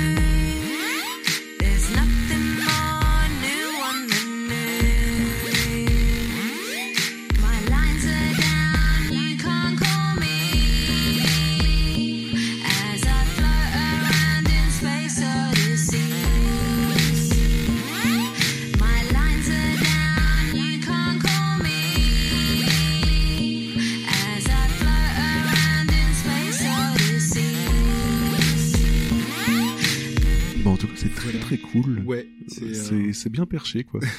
Com- complètement. Simplement pour préciser, donc euh, son nom complet Matangi Maya euh, Arulpsagam, je vais forcément écorché, je m'en veux énormément. Donc MIA pour ce qui vient aussi évidemment pouvoir vouloir dire Missing in Action. Euh, assez euh, engagée évidemment dans ses écrits. Elle est même décrite carrément comme activiste. Enfin, je dis elle est décrite comme euh, elle elle l'est quoi. Et donc euh, elle est également d'origine tamoul, euh, effectivement, du Sri Lanka. Et quand on sait effectivement l'histoire du pays, tu nous parlais tout à l'heure euh, des origines euh, haïtiennes, euh, enfin Ouais. plus qu'origines, vu qu'il y est né et qu'il arrive ensuite en Oui. France euh, de Kerry James. euh, voilà, il y a elle est, elle en est profondément imbibée. Euh, si je vous, j'ai piqué votre curiosité au-delà de la musicalité, je vous invite à écouter une interview qu'elle a donnée à Mouloud Achour sur Click. Euh, d'une Comme quoi on revient encore à Mouloud Achour. euh, vingtaine- hein. C'est- Oh, je c'est pense que c'est rigolo difficile de quoi. s'en éloigner, Ouais. effectivement, vu ce qu'il rassemble comme talent ces dernières décennies. Et, euh, et elle a, elle avait parlé effectivement d'un, euh, de la disproportion euh, en tant qu'artiste euh, qui, qui y avait notamment au Super Bowl, qui est le truc, le concert Ouais. emblématique s'il en est. Et elle parlait de d'un geste qu'elle avait eu et aussi de Beyoncé qui à l'époque avait levé les bras en référence aux Black Panthers. Et, et elle, elle expliquait la disproportion entre les amendes qu'elle s'était prises et d'autres gestes autrement plus incitants à la, à la haine raciale euh, que ce qu'elles avaient pu faire. Et au-delà de ça, c'est assez génial. Elle est, ah, en plus, elle est à fleur de peau pendant l'émission. Je pense qu'elle l'est dans la vie en règle générale. Et voilà, Enfin, elle est vraiment, c'est vraiment quelqu'un de très intéressant au-delà de ses, ses compositions. euh, D'accord. Bah écoute, à regarder en tout cas, ça peut être intéressant. Ouais. Yes. Babar, on te laisse euh, Bah, faire deuxi- ta deuxième partie. Oh bah oui. Alors du coup, ça va être un premier, un début de fil rouge euh, que je vais essayer de tenir euh, sur plusieurs émissions. C'est tout, voilà, long fil rouge. Euh, tout simplement, ça va être des petits souvenirs de, de concerts Ouais. pour essayer de faire des C'est quoi parce que.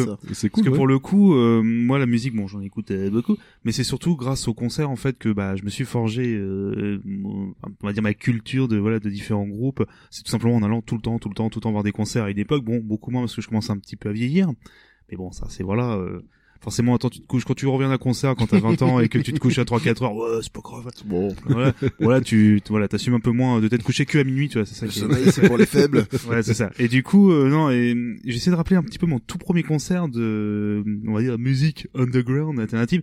Donc mon premier concert de bar, tout simplement, euh, où voilà, tu- c'était pas dans une salle de spectacle, c'était pas dans un théâtre ou quoi, parce qu'à l'époque, moi, je faisais, euh, enfin, j'en fais toujours, mais j'étais en école de musique et euh, bah du coup, je faisais des petits spectacles de Noël, mais c'était très bien. hein, mais c'est juste que c'est pas comparable avec euh, ce que je vais vous raconter maintenant. Oui, c'est pas les Donc, chanteurs euh, de la croix de bois versus euh, l'underground. C'est ça. Oh, c'était. Babar au bar, c'est ça Oh. bon, bon. Eh, T'as vu ça? Ouais, moi moi j'avais l'image d'un concert de bar, je voulais pas le couper, je riais bêtement, j'ai- j'avais l'image des poissons, tu sais, je les voyais tous dans une composition chacun. Voilà. Très travaillé.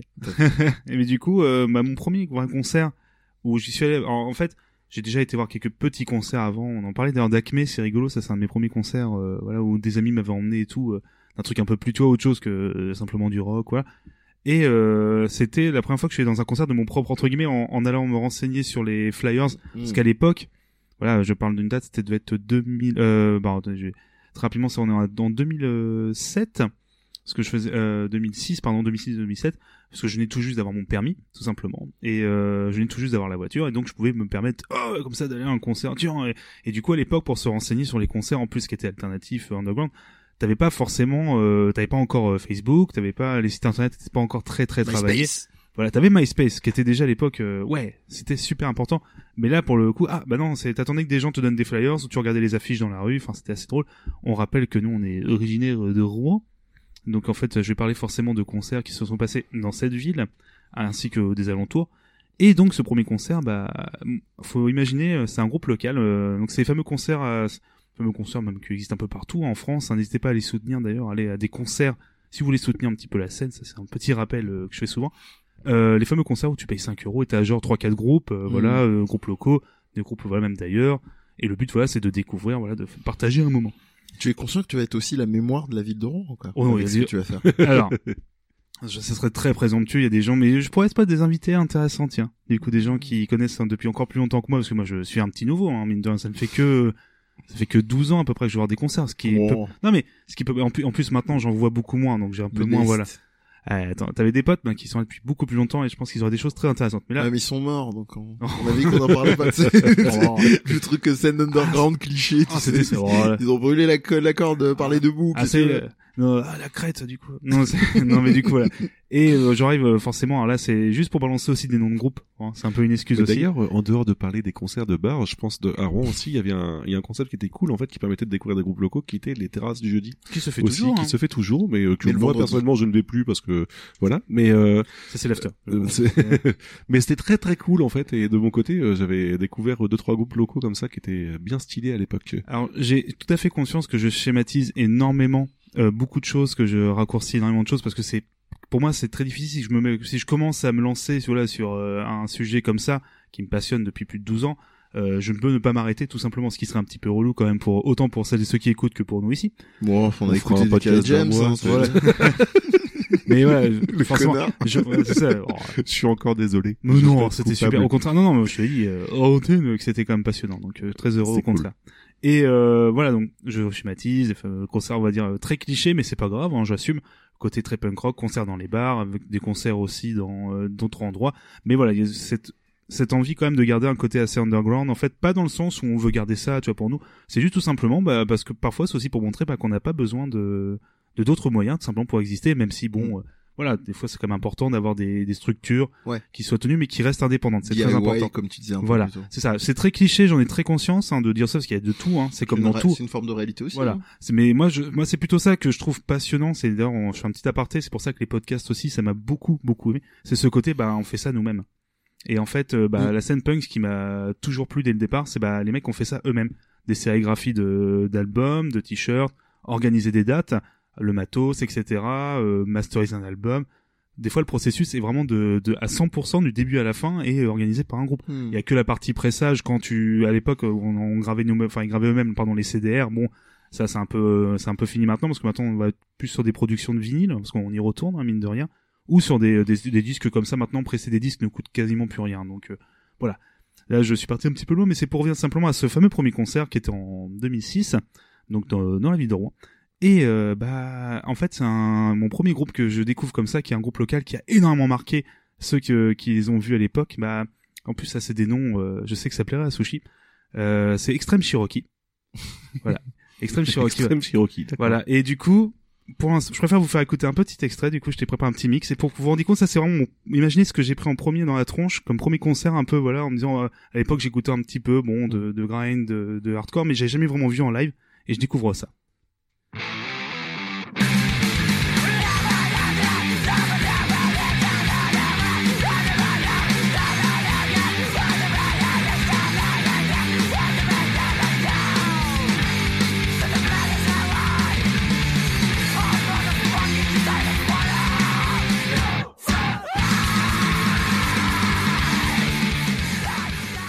Donc c'est du Putain, ça pète.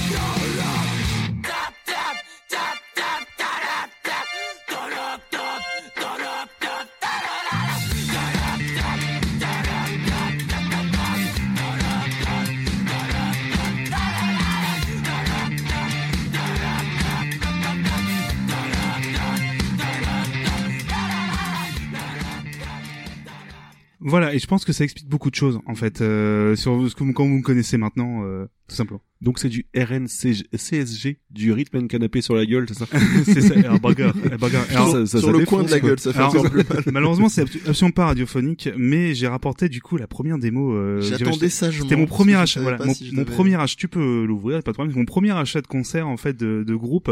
Donc en fait, le premier album, ce- Oh, donc les est, dauphins. voilà, est mis dans une magnifique petite pochette sous forme de fausse fourrure blanche, avec un qui a été même, tu vois, un petit peu euh, euh, cousu, et le CD est entièrement peint en rose. Tu vois, malheureusement, il a un peu vieilli, il a du mal à passer sur mes platines, mais bon. Et entouré dans une, dans une petite pochette, comme tu l'as dit, avec des dauphins. Avec des noms de chansons. Il y a un, un dernier morceau, c'est Vegan Cannibal, toi par exemple. Euh, c'est- Il y a The March of the Fire Plant. Tu vois, c'est- il y a plein d'hommages extrêmement geeks en fait, euh, extrême Cherokee, voilà. Petit C'est. exercice de d'orthophoniste, tu arriveras à me prononcer le huitième, la huitième? Oula, je me souviens plus du. Euh, tu veux que je te, je, autant je vais regarder vite fait parce que je me souviens plus du nom directement. Mais même avec, hein. Ah oui, euh, c'est Tagada Tagada Tuta Tuta Poum. Euh, c'est ça. Tagada Tuta. euh, c'est ça. oui, Ah c'est le nom. bah, c'est le nom. de- ah, ah. Tagada ta, Tuta Tuta Toum. Enfin, c'est le nom, tu vois, comme la batterie. Ouais. Enfin, non mais Tagada Alors, Tuta Tuta C'est Toum. un, alors Extreme Cherokee, bah du coup, c'est un fil, quoi. Bon là on est là on est sur euh, voilà forcément un côté un peu parodique, un peu métal. C'est c'est euh, bien barré en tout C'est cas. excellent. c'est en fait, drôle, hein. il y a pas de paroles. Hein, faut pas chercher les paroles. C'était volontairement débile. C'est surfait, Euh, les paroles. Voilà. Et euh, d'ailleurs, leur- ils ont fait que deux albums. Ils ont une période assez courte. Hein, ils ont dû jouer peut-être que quatre ans, un truc comme ça. Mais ils ont fait plein de concerts qui ont bah, marqué tous ceux qui ont pu les voir, même des concerts en fête de la musique avec euh, des fameux. alors, euh, bah tiens, je vais pouvoir me lancer un nom euh, qui est un nom de groupe. Tu vois, j'aurais pas eu l'occasion euh, malheureusement. Il y a un groupe de punk euh, culte de hardcore qui s'appelle Youth of Today, donc la jeunesse, tu vois, euh, de maintenant. Bah, il y avait un groupe de Rouen qui s'appelait Youssouf Today. Et merde. et qui était un groupe de fast juste excellent euh, voilà et c'est un des noms, meilleurs noms de groupe je crois euh, on c'est difficile après de passer après ça bref Extreme Cherokee ce soir là donc euh, tiens je me permets je te passe le petit CD si tu voulais voir Ouah, cette jolie fourrure. voilà, comme j'ai dit, voilà, un groupe qui avait une période assez, euh, enfin, je vais reparler du concert juste après, mais voilà, une période assez courte, mais qui a sorti deux albums. Le deuxième, c'est Cocktail Cobra, avec le fameux morceau Violence, qui, et en plus, un résumé entier sur l'histoire du métal, mais en, voilà, pourquoi ce groupe-là est incroyable. Enfin, c'est assez euh, génial. Ils, a- ils employaient même directement au webzine à l'époque, des, euh, avec le CD, ils envoyaient directement une, euh, une chronique pré-mâchée, en fait, euh, pour dire pourquoi, euh, si j'avais que 10 minutes de ma vie euh, de libre, pourquoi j'écouterais cet album, parce que c'est important. Enfin, un truc, voilà, avec un, un website à l'époque, en 1.0 absolument hallucinant avec des gifs dégueulasses de, de Diablo 1 enfin c'était euh, Ah, quand même des petits... ah ouais non non c'est bah il y a des influences nerd euh, Bah geek ouais. assez prononcées bah ouais non mais c'est- un groupe bah, qui hum, d'ailleurs on a la suite de- les gars ont fait entre enfin les gars qui jouaient dans ce groupe là ont joué dans Grand Predator et dans euh, il y avait Seal of Quality aussi euh, là du coup on est sur de la chiptune rock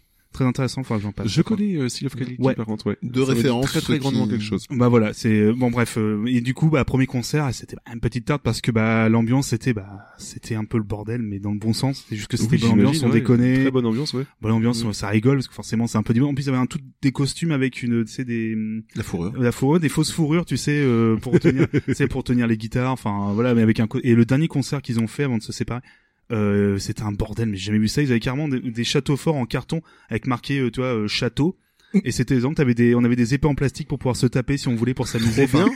C'est c'était- le puits du fou, c'est quoi. magique. c'est ça, c'était un puits du fou. Donc Extreme Cherokee, vous pouvez trouver facilement les albums. Et Alors du coup, ce, ce soir-là, je m'en veux un petit peu. C'est un groupe que j'aime beaucoup, qui joue aussi avec eux. C'était Lost Boys, un groupe. euh, Alors je sais plus d'où ils sont malheureusement, euh, mais qui était d'une punk Derrière toi.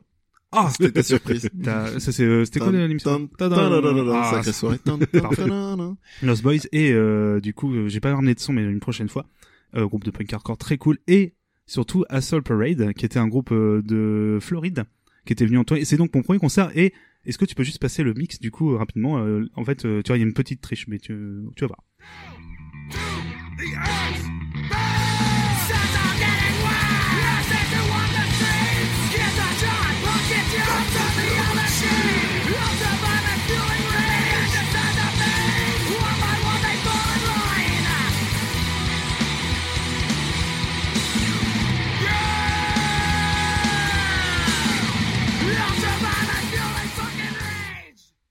Ouais, donc Assault Parade, donc euh, petit twist, c'était pas un extrait, c'était le morceau en entier. C'est marrant, Euh, ça fait déjà deux fois que tu me fais ça, mon cher Ouais, voilà, je- eh, au, premier, au premier numéro, tu m'as dit, c'est- donc ce, cet extrait de 15 secondes, c'est toute la musique, et là, c'est... Cette petite réplique en mode Mitterrand, tu sais, la Oh. force tranquille, ça fait deux fois quand même. tu fais ça. Ouais, au bout d'un moment, C'est hein, beau, mais pas trois fois, pas trois fois.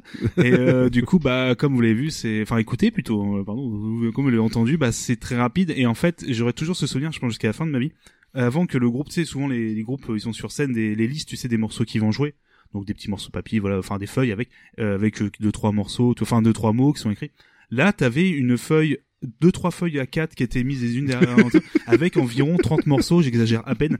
Et en fait, j'étais mort de rire parce qu'en fait, j'avais pas du tout écouté ce groupe-là parce qu'à l'époque, tu pouvais pas écouter aussi facilement un groupe. Alors je dis, c'est il y a pas si longtemps, hein, il y a que 12 ans, mais à l'époque, c'était pas aussi facile d'écouter un morceau comme ça. T'avais pas YouTube qui s'était démocratisé ou quoi. Hmm. Bah là, euh, toi j'ai découvert ça et j'ai pris ça en pleine tronche tout simplement, bah une trentaine de Ouais, morceaux de Putain. c'était excellent, un bordel pas possible. J'ai encore le, je crois que c'était le un des mecs de Extreme Cherokee qui s'était à moitié accroché au plafond et qui, qui tenait le chanteur par le, le cou. Enfin entre guillemets, euh, enfin pendant qu'il continuait à chanter, il s'agrippait en sautant partout. Enfin c'était une ambiance. et là je me C'est suis, c'est là que je me suis dit, je veux retourner très souvent à des concerts comme ça parce que c'est génial. C'est cool. C'est la bonne ambiance, on rigole. Donc Assault Parade, euh, un groupe bon qui a pas duré très longtemps, mais ça on en reparlera. Mais ça... enfin pas duré très longtemps, pardon, qui a, pardon, qui a pas fait beaucoup d'autres choses après euh, ces concerts malheureusement, qui s'est séparé peu de temps après. Mais bon, c'est un groupe voilà euh, extrêmement euh, sympathique. Mais bon, on est sur du fast hardcore comme on dit, tu vois, des pourries. Euh, un autre concert, euh, à- du coup, qui m'a peut-être ma plus grosse claque technique et scénique. Euh, là, c'est un par contre, on est sur quelque chose de beaucoup plus connu. Euh, s'appelle tout simplement The Diga Escape Plan. Et Oui, alors, oui, totalement. Même, si- alors je regarde Mehdi, je ne sais, oui, je pense que Non, je, Alors, je t'avoue, je, je... Diga Kaplan, voilà, pour le coup, là, je suis- on est sur un truc très connu. Enfin, C'est très- du madcore, on est on est sur du madcore, donc il y a Ouais. une musique, donc un, on dit le carrefour de plusieurs influences, tu vois, comme on dit. Alors, euh, à la croisée. Alors, en fait, non, je rigole, mais c'est un groupe qui mélangeait énormément donc le hardcore chaotique avec euh, des, des concepts de free, oui, alors chaotique dans le sens, on- hardcore chaotique dans le sens c'est voilà quelque chose qui est extrêmement, euh, sais, où il n'y a pas vraiment de structure, tu vois, ça reste très violent, mais avec euh, des petits côtés de free jazz, parce que les mecs, c'est des gros gros icos. Ah bah oui, tu- que tu commences à dire free jazz. Voilà, euh, mais ça se sent immédiatement en fait c'est des rythmiques purement de jazz et euh, avec un côté euh, chaotique euh, hardcore, mais également de l'électro, euh, d'autres, euh, tout simplement de la pop. Enfin, c'est très très étonnant le mélange qu'ils arrivent à faire et c'est surtout un groupe live qui était d'une violence et d'une puissance assez hallucinante. Euh, on va passer un extrait comme ça, on va passer un peu en revue les différents styles du groupe. Donc là, c'est le petit mix que je t'ai passé.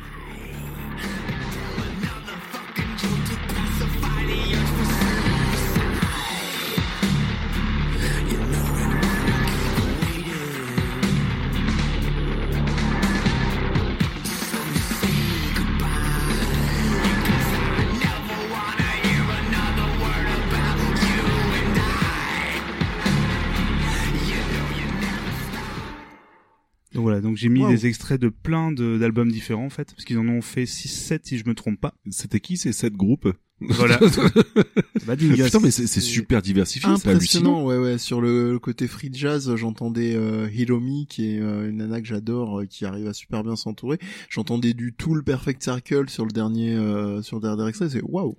Alors même le dernier, si tu veux, il y a même en- encore une autre influence qui est Ouais. euh, tout simplement euh, Mike Patton, Oui. qui est donc le chanteur de oh zut, euh, Faith No More, pardon, entre autres, Mr Bungle, Fantomas, énormément de groupes, qui est aussi la voix du boomer dans Left 4 Dead 2. Si, si- Non, d'accord. Si si, en fait, Putain, euh, cool. bon, je pourrais limite faire une émission entière à Mike Patton. euh, en fait, c'est un mec qui est autant très connu comme musicien, comme chanteur. C'est un incroyable chanteur, autant au niveau chant clair que chant. Euh, euh, Guttural. voilà, culturel, merci you, euh, saturé, voilà, exactement.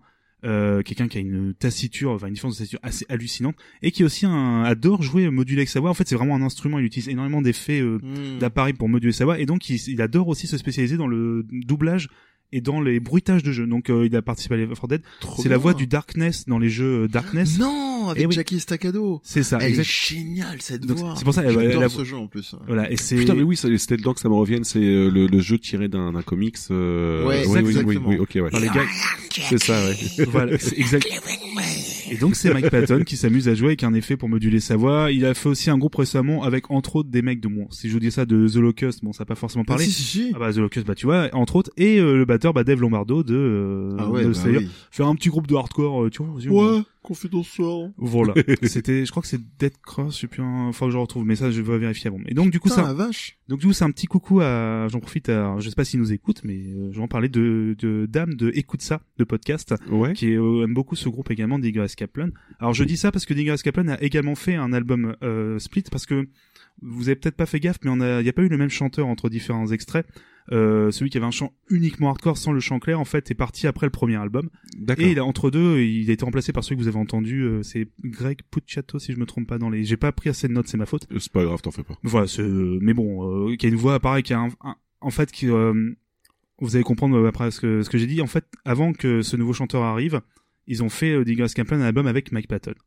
En fait, un petit album et donc Mike Patton est venu euh, un peu s'éclater sur euh, quatre Ouais. morceaux, dont une reprise de Prodigy euh, comme To Daddy, uniquement instrumentale. Autant dire que c'est- reprendre C'est Prodigy comme euh, Prodigy, non, Non, non, de Afex Twin. Qu'est-ce que je raconte voilà. Non, non, parce qu'ils ont, euh, non, non, c'est n'importe quoi. De Afex Twin, pardon. C'est moi Ouais. qui, qui dit n'importe quoi. C'est pas grave. Parce, voilà, parce que la je preuve que je- c'était pour voir si je suivais en fait. non, non, c'est Afex Twin. C'est totalement, c'est totalement Afex Twin, excusez-moi, mais du coup, qui, euh, un morceau qui, à la base, se prête pas forcément à être repris De la compagnie créole. euh, C'est ça. Oh, bon, autant pour moi. Mais ouais, non, c'est- et du coup, ouais, non, euh, entre autres, et un mini-album de quatre morceaux, mais qui mérite d'être écouté, parce qu'après, on se rend compte, bah, que le nouveau chanteur, tiens, ça serait bien, c'est, même s'il a sa propre personnalité, ce serait bien, tu vois, de reprendre un peu ce délire, un peu chant clair, un peu chant euh, complètement foufou. Et, bah, du coup, il y a eu trois, quatre albums euh, derrière, va même plus, hein, euh, hmm. et c'est bah voilà, c'est un carrefour comme je disais en rigolant, mais il y a énormément d'influence. Et si vous avez l'occasion, regardez le live, tapez simplement Digger Kaplan live euh, Virgin Megastore, et là vous aurez tout simplement une petite idée de ce que est capable le groupe en live. Donc c'est, il faut imaginer la scène, vous êtes au Virgin Megastore de, je crois que c'est de New York, quelque chose comme ça. Mhm. Donc le public est bondé devant le, le groupe qui joue comme ça euh, sur une scène. Et dès le premier morceau, le chanteur fonce et marche littéralement sur le public en fait en sautant. et il se fait porter par les gens comme ça. Re- Jesus Walk. Voilà, mais genre c'est ça, il marche Non, littéralement ce sur pas les du Kanye West. et sachant, et là, pour le coup, euh, faut imaginer, si vous voyez pas physiquement comment il est, faut imaginer un peu Vin Diesel, en fait. Chanteur, voilà, c'est un peu, voilà. C'est un peu Vin Diesel. En fait, quand je l'ai vu en live, c'était au Havre, donc il y a un peu plus de 10 ans. Il était arrivé avec un t-shirt Britney Spears, mais c'est, Oh, trop bien. la, la- Britney Spears, époque vraiment des premiers albums, mais c'est avec un t-shirt vraiment beaucoup trop moulant pour lui. Hmm. Sauf qu'il était extrêmement musclé. Et dès le deuxième morceau, je me rappelle, il avait déjà la tête à l'envers, il s'était accroché les jambes au plafond, euh, là au niveau des lumières. Et en fait, il continue à chanter la tête à l'envers. Ouais, c'est raccord avec Suzuki dont je parlais tout à l'heure. le Euh, C'est ça, ouais. Et en fait, non, c'est- un groupe, si vous avez vu en live, ça vous a forcément marqué, parce qu'il y a même des moments, il s'amuse J'imagine. aussi à cracher du feu quand il est dans des grandes scènes, tu vois, enfin, c'est, il y a D'accord. tout des faits, mais sauf que c'est un bordel. C'est, c'est la première fois que j'ai vu un groupe comme ça, où les gens, d'habitude, c'est montent sur scène pour euh, ensuite euh, sauter, slammer, etc. Personne n'est monté, parce que tout le monde avait trop peur de se prendre un coup de Ah, guitare, tu m'étonnes. tellement que les mecs bougeaient dans tous les sens. Je Une n'ai gerbe jamais- de flamme. C'est ça, et regarde, il y a plein, il y a même carrément des, des, des, il y a carrément des, pardon, des, Le des compilations. des chamallows. C'est ça. c'est tu quasiment viens ça. faire tes sons morts. C'est ça. fait, le truc, tu t'en- Et c'est un groupe qui est connu, hein, vous verrez euh, pour ça. Et c'est- Oui, oui, moi, c'est par contre, de mes- je, je connais très bien. Enfin, au niveau connu pour ça également. Bah, c'est un mes, enfin, ma plus grosse claque, je prends autant techniquement que parce que c'était d'une violence assez hallucinante hein, euh, en live et euh, une performance euh, incroyable. Et en plus, euh, petit big up euh, après, euh, je vais terminer un peu ma partie. Euh, Il y avait aussi Poison the Well qui jouait ce soir-là avec eux, qui était en tournée, et c'est un de mes groupes. Pour celles et ceux qui connaissent, c'est ouais, c'est un groupe ton Red Against de machine. un toi. petit peu, ouais, Poison the Well. faudra- ça, faudra limite une émission entière, mais ça, ah, Hmm. on va voir ça. Et je voulais quand même terminer avec, parce que j'aurais d'autres anecdotes pour d'autres émissions, parce que là, j'ai vraiment effleuré un petit peu, il y a énormément de groupes. Il fallait forcément que je parle d'un groupe avec un nom improbable. Parce que Cherokee, coup, c'était déjà très bien. contractuel. Ouais. Euh, un groupe s'appelait Chat, avec un point d'exclamation, avec euh, deux... alors, pour le coup, euh, vous savez quand un groupe s'annonce, bonjour, on s'appelle, voilà, et on vient, euh, ils disent de telle ville, vous voyez, bon, vous voyez un Ouais, petit peu, ça ouais. donc faut imaginer chat, donc on était dans un bar, il y avait deux batteries, parce qu'il y a un groupe avec deux batteries, voilà, c'est c'est le style. Le chanteur avec un sac à patates, un filet de sac à patates sur la tête, qui nous regarde, qui dit bonjour, on s'appelle chat, et on vient de manger. Et je, je crois... Et je crois que c'est trop bien. voilà. Et je crois que j'ai eu des, étoiles, des étoiles qui sont apparues comme ça devant moi. J'ai fait OK. Je vous aime. Et c'est ta pépite, c'est ça Euh, non, Non, d'accord. non, ma pépite n'a rien à voir avec tout ça. Euh, j'ai pris un truc, un de mes morceaux favoris d'un groupe euh, pareil. Bah, c'est une expérience live parce que c'est un groupe euh, que j'adore. Ouais. Dead to Me. Euh, un groupe qui est euh, sorti chez Fat Rake, donc fameux label euh, punk rock. Donc là, on est vraiment sur du punk rock mélo, mais euh, on, va on va écouter un extrait de leur tout premier album. Ça s'appelle euh, Cuban euh, Ballerina. Et c'est un groupe, seulement, c'est mon, mon morceau favori du groupe. Et le groupe me l'avait dédié parce que c'était mon anniversaire ce soir-là. Oh, trop mignon. J'étais trop content. ont dit merci pour la, la tarte Et ils ont dit merci ou pour la tarte au fromage. Ah, c'est ce fameux J'avais aidé, j'avais aidé, euh, j'avais aidé à préparer la, le repas pour le concert euh, et du coup, euh, il- voilà. Bon, il y a pas que, je, suis- je suis assez content. Il y a plein de groupes. Hein, qui Et la seule chose que Mehdi retiendra de ce que tu viens de dire, c'est que eux, ils ont eu le droit de la tarte au fromage Ouais. et pas lui, en fait. Les vrais bails. Eh ben, il m'invitera, euh, Mehdi, euh, je ferai une belle tarte au fromage. Allez, donc on s'écoute euh, Dead to Me et le morceau Avec ton lait. dans- Et voilà. L'enchaînement était très bizarre. Il est très bien ce lait. Et du coup, euh, le morceau Dead to Me et le morceau Don't Lie.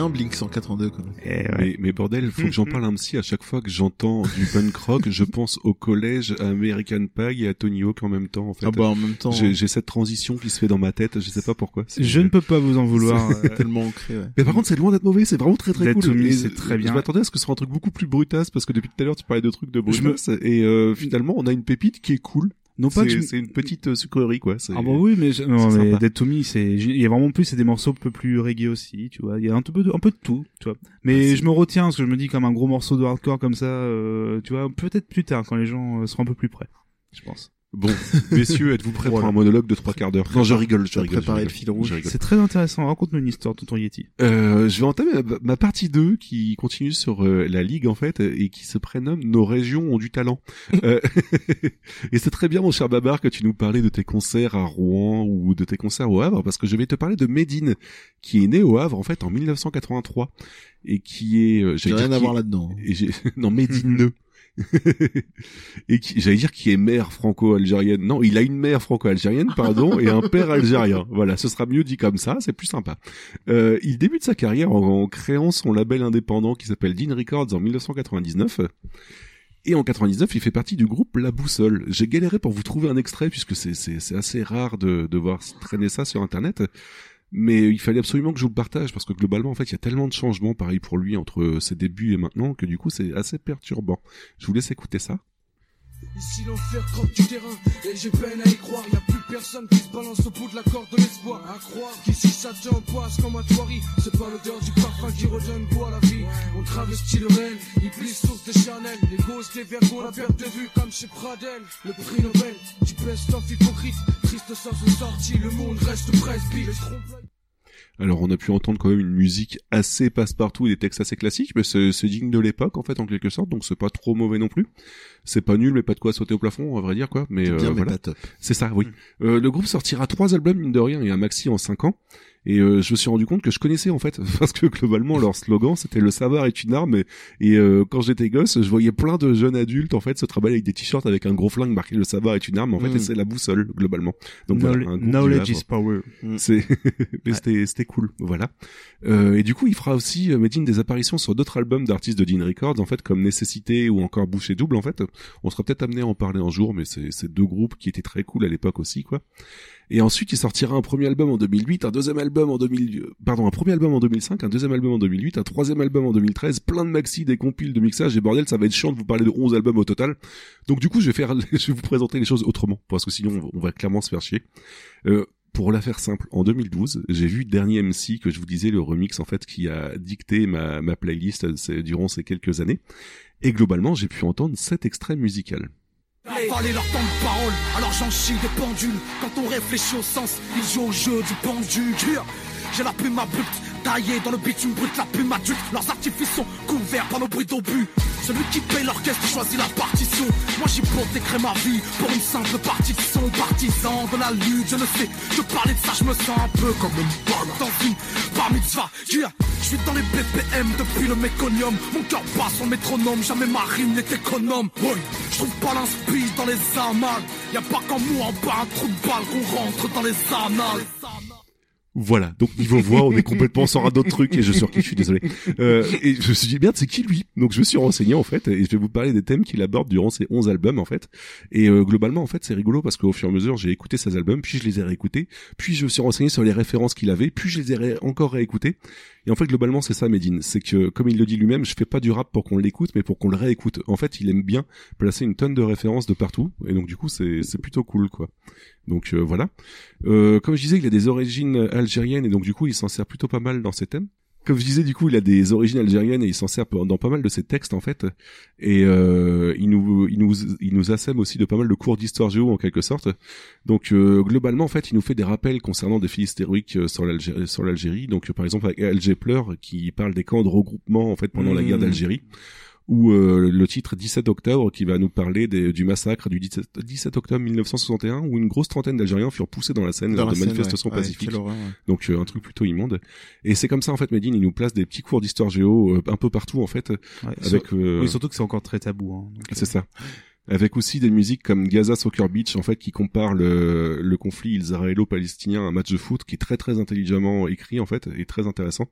Ou encore Camp Delta, où il parle de Guantanamo, en fait, à travers une mini-histoire où on aurait, par exemple, Yannick Noah, Zinedine Zidane, Johnny Hallyday, qui seraient euh, tous les trois, en fait, euh, internés à Guantanamo, en fait, et du coup, ça nous permet de visualiser à peu près les supplices qu'ils pourraient, euh, Hmm. qui pourraient être victimes pour que les Français s'i- s'identifient Ouais. beaucoup plus facilement, en fait, à ce, ce type de supplice, en fait. et c'est très intelligent euh, comment c'est mené, voilà. Il y a aussi deux autres euh, thématiques qui sont abordées dans les dans les textes de, de Medine. Il y a son amour pour le rap en fait, par exemple avec lecture aléatoire qui va être euh, des titres de musique de rap qui vont être placés au fur et à mesure de son texte qui sont très intelligemment amenés. Ou encore Ali X qui va nous parler tout simplement de Kerry James en fait et de son amour pour Kerry James, voilà. Euh, et son deuxième trip en fait et sa deuxième thématique c'est les morceaux fleuves, donc euh, des morceaux hyper longs sans refrain. Par exemple on a Arabo Spiritual ou Biopic qui durent chacun entre 10 et 11 minutes en fait et qui retracent son parcours musical. Donc c'est des, des trucs, je, fran- franchement, je, je suis toujours assez étonné pour des textes aussi longs. En fait, Euh, je me dis le temps d'écriture derrière doit être plutôt bien fourni, quoi. Donc euh, c'est super intéressant. Bon, malheureusement, je vais pas vous poser en passer un extrait ici parce que comme c'est des choses qui montent en apothéose au fur et à mesure de la musique, euh, ce serait un peu dommage de vous passer un extrait de 11 minutes, quoi. Un autre thème abordé par Medine, en fait, et qui va vous surprendre un petit peu, c'est le féminisme. Ouais, ouais, pour un rappeur, en fait, c'est plutôt assez Ah. original, en fait, de, de parler de féminisme, en fait. Et du coup, je vous laisse découvrir ça tout de suite en musique. Et les mères enfantent les filles et les filles deviennent femmes, deviennent des sœurs, des demoiselles, puis des dames. Et quel que soit leur nom, elles sont synonymes de courage. Épouse, mère et sœur, je rends hommage à chacune d'elles, avec lesquelles je passe le plus clair de mon temps. Elles me sont ce que Simone signorait était à Yves Montand, ce que Rita Marley était à Bob, Winnie à Nelson, ce que Betty était à Malcolm. Tous les leaders partageront leur couronne avec une baronne, moitié épouse, moitié daronne. J'arrive pour formuler nos intentions. On n'incite pas nos sœurs à être candidates à l'excision. Nous aussi, on souhaite émanciper la femme, mais on ne réglera pas le problème en relouquant les Afghans. Travail égal, fiche de paye inégale pour femmes. C'est tout de même pas une philosophie musulmane, ce drame. Parce que silencieux sont leurs marches. Pour respecter nos sœurs, on n'attendra pas le 8 mars. Voilà, donc c'est très très profond en fait, je trouve mine de rien ce texte et c'est très intéressant la, la part de féminisme qu'il a en lui quoi. C'est C'est différents morceaux. c'est hein, différents tout ça. morceaux. Là on a c'est- Combat de femmes, on a Ouais. À l'ombre du mal et on a Don't Panic en fait. Bah, J'avoue que à part Don't Panic, Don't Panic a vraiment, une, une- je pense, une velléité, une, vo- une volonté plutôt euh, euh, féministe. Les deux premiers sont quand même plus représentation des femmes et représentation de femmes fortes. C'est un truc d'ailleurs, c'est un des rares trucs qui me saoule euh, dans dans le rap, dans certaines cultures urbaines, c'est cette cette que quand on doit choquer ou représenter les les, les femmes pour des sujets importants, qui souvent d'ailleurs sont portés par des par des mecs euh, au niveau de- à ce niveau-là, au niveau des voix, mais c'est pas forcément ça le, le problème. C'est que imagine si c'était ta mère ou ta sœur, et ça c'est un c'est un raisonnement j'ai beaucoup de mal. C'est-à-dire pourquoi est-ce que tu as besoin d'arriver à ce ce truchement-là pour commencer à te à être sensibilisé par ces enjeux-là? Mais bref, c'est une micro parenthèse Je pense pinailleuse. pas que- Bon après il a il a quand même une musique qui s'appelle Sister Act ou qui parle de sa sœur donc tu n'as pas tort là-dessus. Ouais. Mais après je, je pense qu'il euh, considère vraiment peu- aussi une, une- enfin il se considère vraiment comme féministe à lui tout seul en fait. Ah mais vu le sorte, dernier euh, texte, oui oui, je veux bien voilà, te croire. hein. Je veux tout à fait te croire, bien te croire. ouais, Après, ouais. pour être tout à fait franc, son dernier texte ne porte pas uniquement sur la femme. Là, j'en ai extrait un extrait pour euh, parler de ça, mais Mm. globalement, son, son dernier texte porte surtout sur son principal, sa principale thématique, qui est la coexistence encore, en fait, qui est euh, vraiment un de ses, Mm. un de ses trucs les ensemble, plus ouais. euh, Mm. représentés. Donc, pour lui, euh, il a un combat permanent pour établir sa vérité et faire passer son message de coexistence. En fait, ça lui a valu des problèmes plusieurs fois. Par exemple, Skyrock a refusé de diffuser ses musiques au départ en justifiant que c'était un peu trop communautaire. Et je trouve ça un peu dommage en fait de un- quelqu'un qui parle de coexister et qu'on lui dit que c'est communautaire, ça, c'est un peu con quoi en soi. C'est ouais. Voilà. Mais euh, bref, Il y a un an ou deux aussi, il a été interdit euh, sur un concert. oui. Si je dis pas ouais, ouais, je- j'allais justement y venir Printemps de Bourges, je ouais.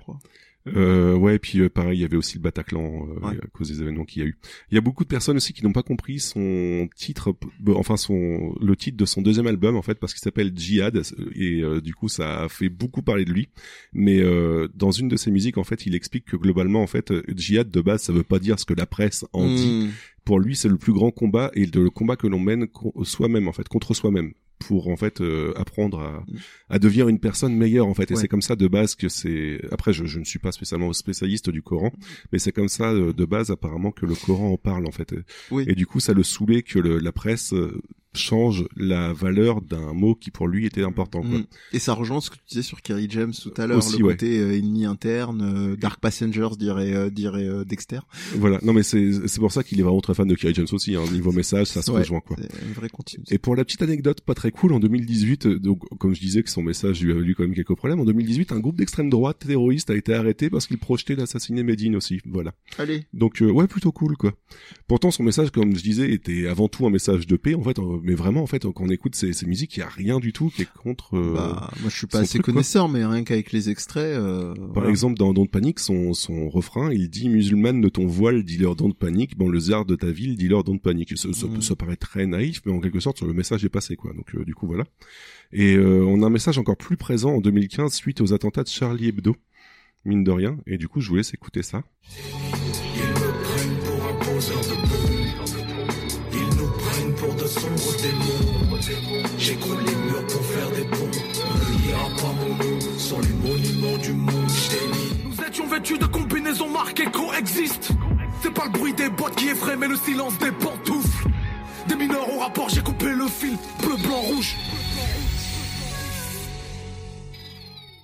Voilà, donc globalement, en fait, on voit très bien que Medine, en fait, mine de rien, son intention première, c'est quand même de créer un pont entre les différentes communautés, quoi. Donc, euh, c'est c'est plutôt intéressant là-dessus. Je suis assez halluciné. Euh, c'est un peu, c'est un peu instant coup de gueule euh, en fil rouge l'émi- l'émission par. euh, je- Est-ce que les gens ont vraiment écouté ces, ces albums quoi? Parce Non, que quand tu vois le, la, la soi-disant, comme je disais tout à l'heure, indignation, qu'est-ce qu'il y a là-dedans qui a de problématique? Au contraire. Mais, mais c'est pareil pour la petite histoire en fait dans dans un maxi en fait il y a un moment tu il s'amuse à raconter une histoire en trois musiques en fait qui est Ouais. globalement il y a un meurtre qui a lieu dans une cité en fait et tu as comme c'est un enfant, euh, c'est un enfant métis, en fait, tu as d'un côté les skins qui disent que c'est les blacks qui ont tué l'enfant, et du Mm. côté les blacks qui disent que c'est les skins qui ont tué l'enfant. Et le problème, c'est que la presse a extrait uniquement la partie où c'est les blacks qui disent que les blancs ont tué l'enfant, et que du coup, en fait, tu vois, tu as aussi un- une taxation de racisme là-dessus. Et euh, voilà, donc le, le problème, c'est que j'ai vraiment l'impression que la presse, en fait, écoute ce qu'elle veut entendre et extrait les musiques qu'elle veut qui comprendre. aussi, voilà. malheureusement. Et du coup, c'est un peu triste là-dessus, quoi. Une dernière thématique aussi qui euh, qui change euh, de ce qu'on a l'habitude d'écouter, en fait, c'est la thématique enfant du destin. Je vais vous le l'expliquer en fait parce que c'est plutôt particulier. Dans chacun de, de- oh, déjà accrochez-vous si vous avez si vous êtes très sensible en fait, euh, n'hésitez pas à mettre un petit peu en avant, euh, notamment quand je, je parlerai de l'extrait puisque ce- c'est assez pointu. Donc dans chacun de ces albums et mixtapes, en fait, Medine raconte l'histoire d'un enfant. Donc à chaque fois c'est un enfant différent et l'histoire se termine généralement de manière assez dramatique en fait. Donc on a par exemple l'histoire d'un Israélien, d'un Palestinien de, de Petit Cheval, un Indien d'Amérique. L'histoire de Hatay, qui est un jeune chef kanak qui fut tué lors de l'insurrection de la Nouvelle-Calédonie. Bref, vous avez compris l'idée, c'est jamais des passages, très- des, des histoires très très cool. Et bon, quand même, juste pour la science, je vais quand même vous partager un extrait, mais il faut que je vous remette en contexte. Donc, euh, excusez-moi si je lis en fait, mais c'est vraiment pour être le plus clair possible sur ce qui, Mhm. ce qui va suivre. Donc, euh, Nour est une jeune Rohingya, en fait, un peuple musulman qui vit en Birmanie.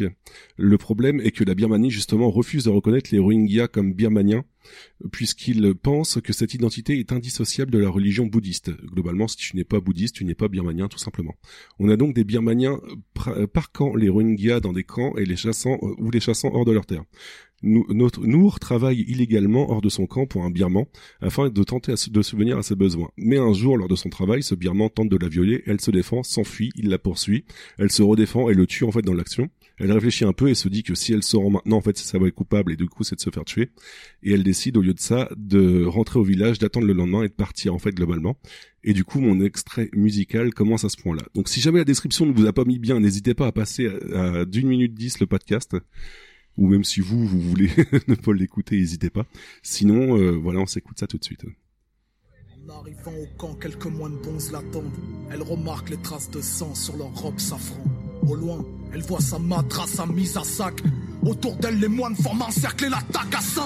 Des armes en bois de tech pilonnent son corps et sa tête. Les coups les plus violents l'atteignent. Sous son œil forme un odème. Les côtes flottantes perforées sa tresse d'enfant pleine de terre. Son esprit se demande quand même quel traître a pu donner l'alerte.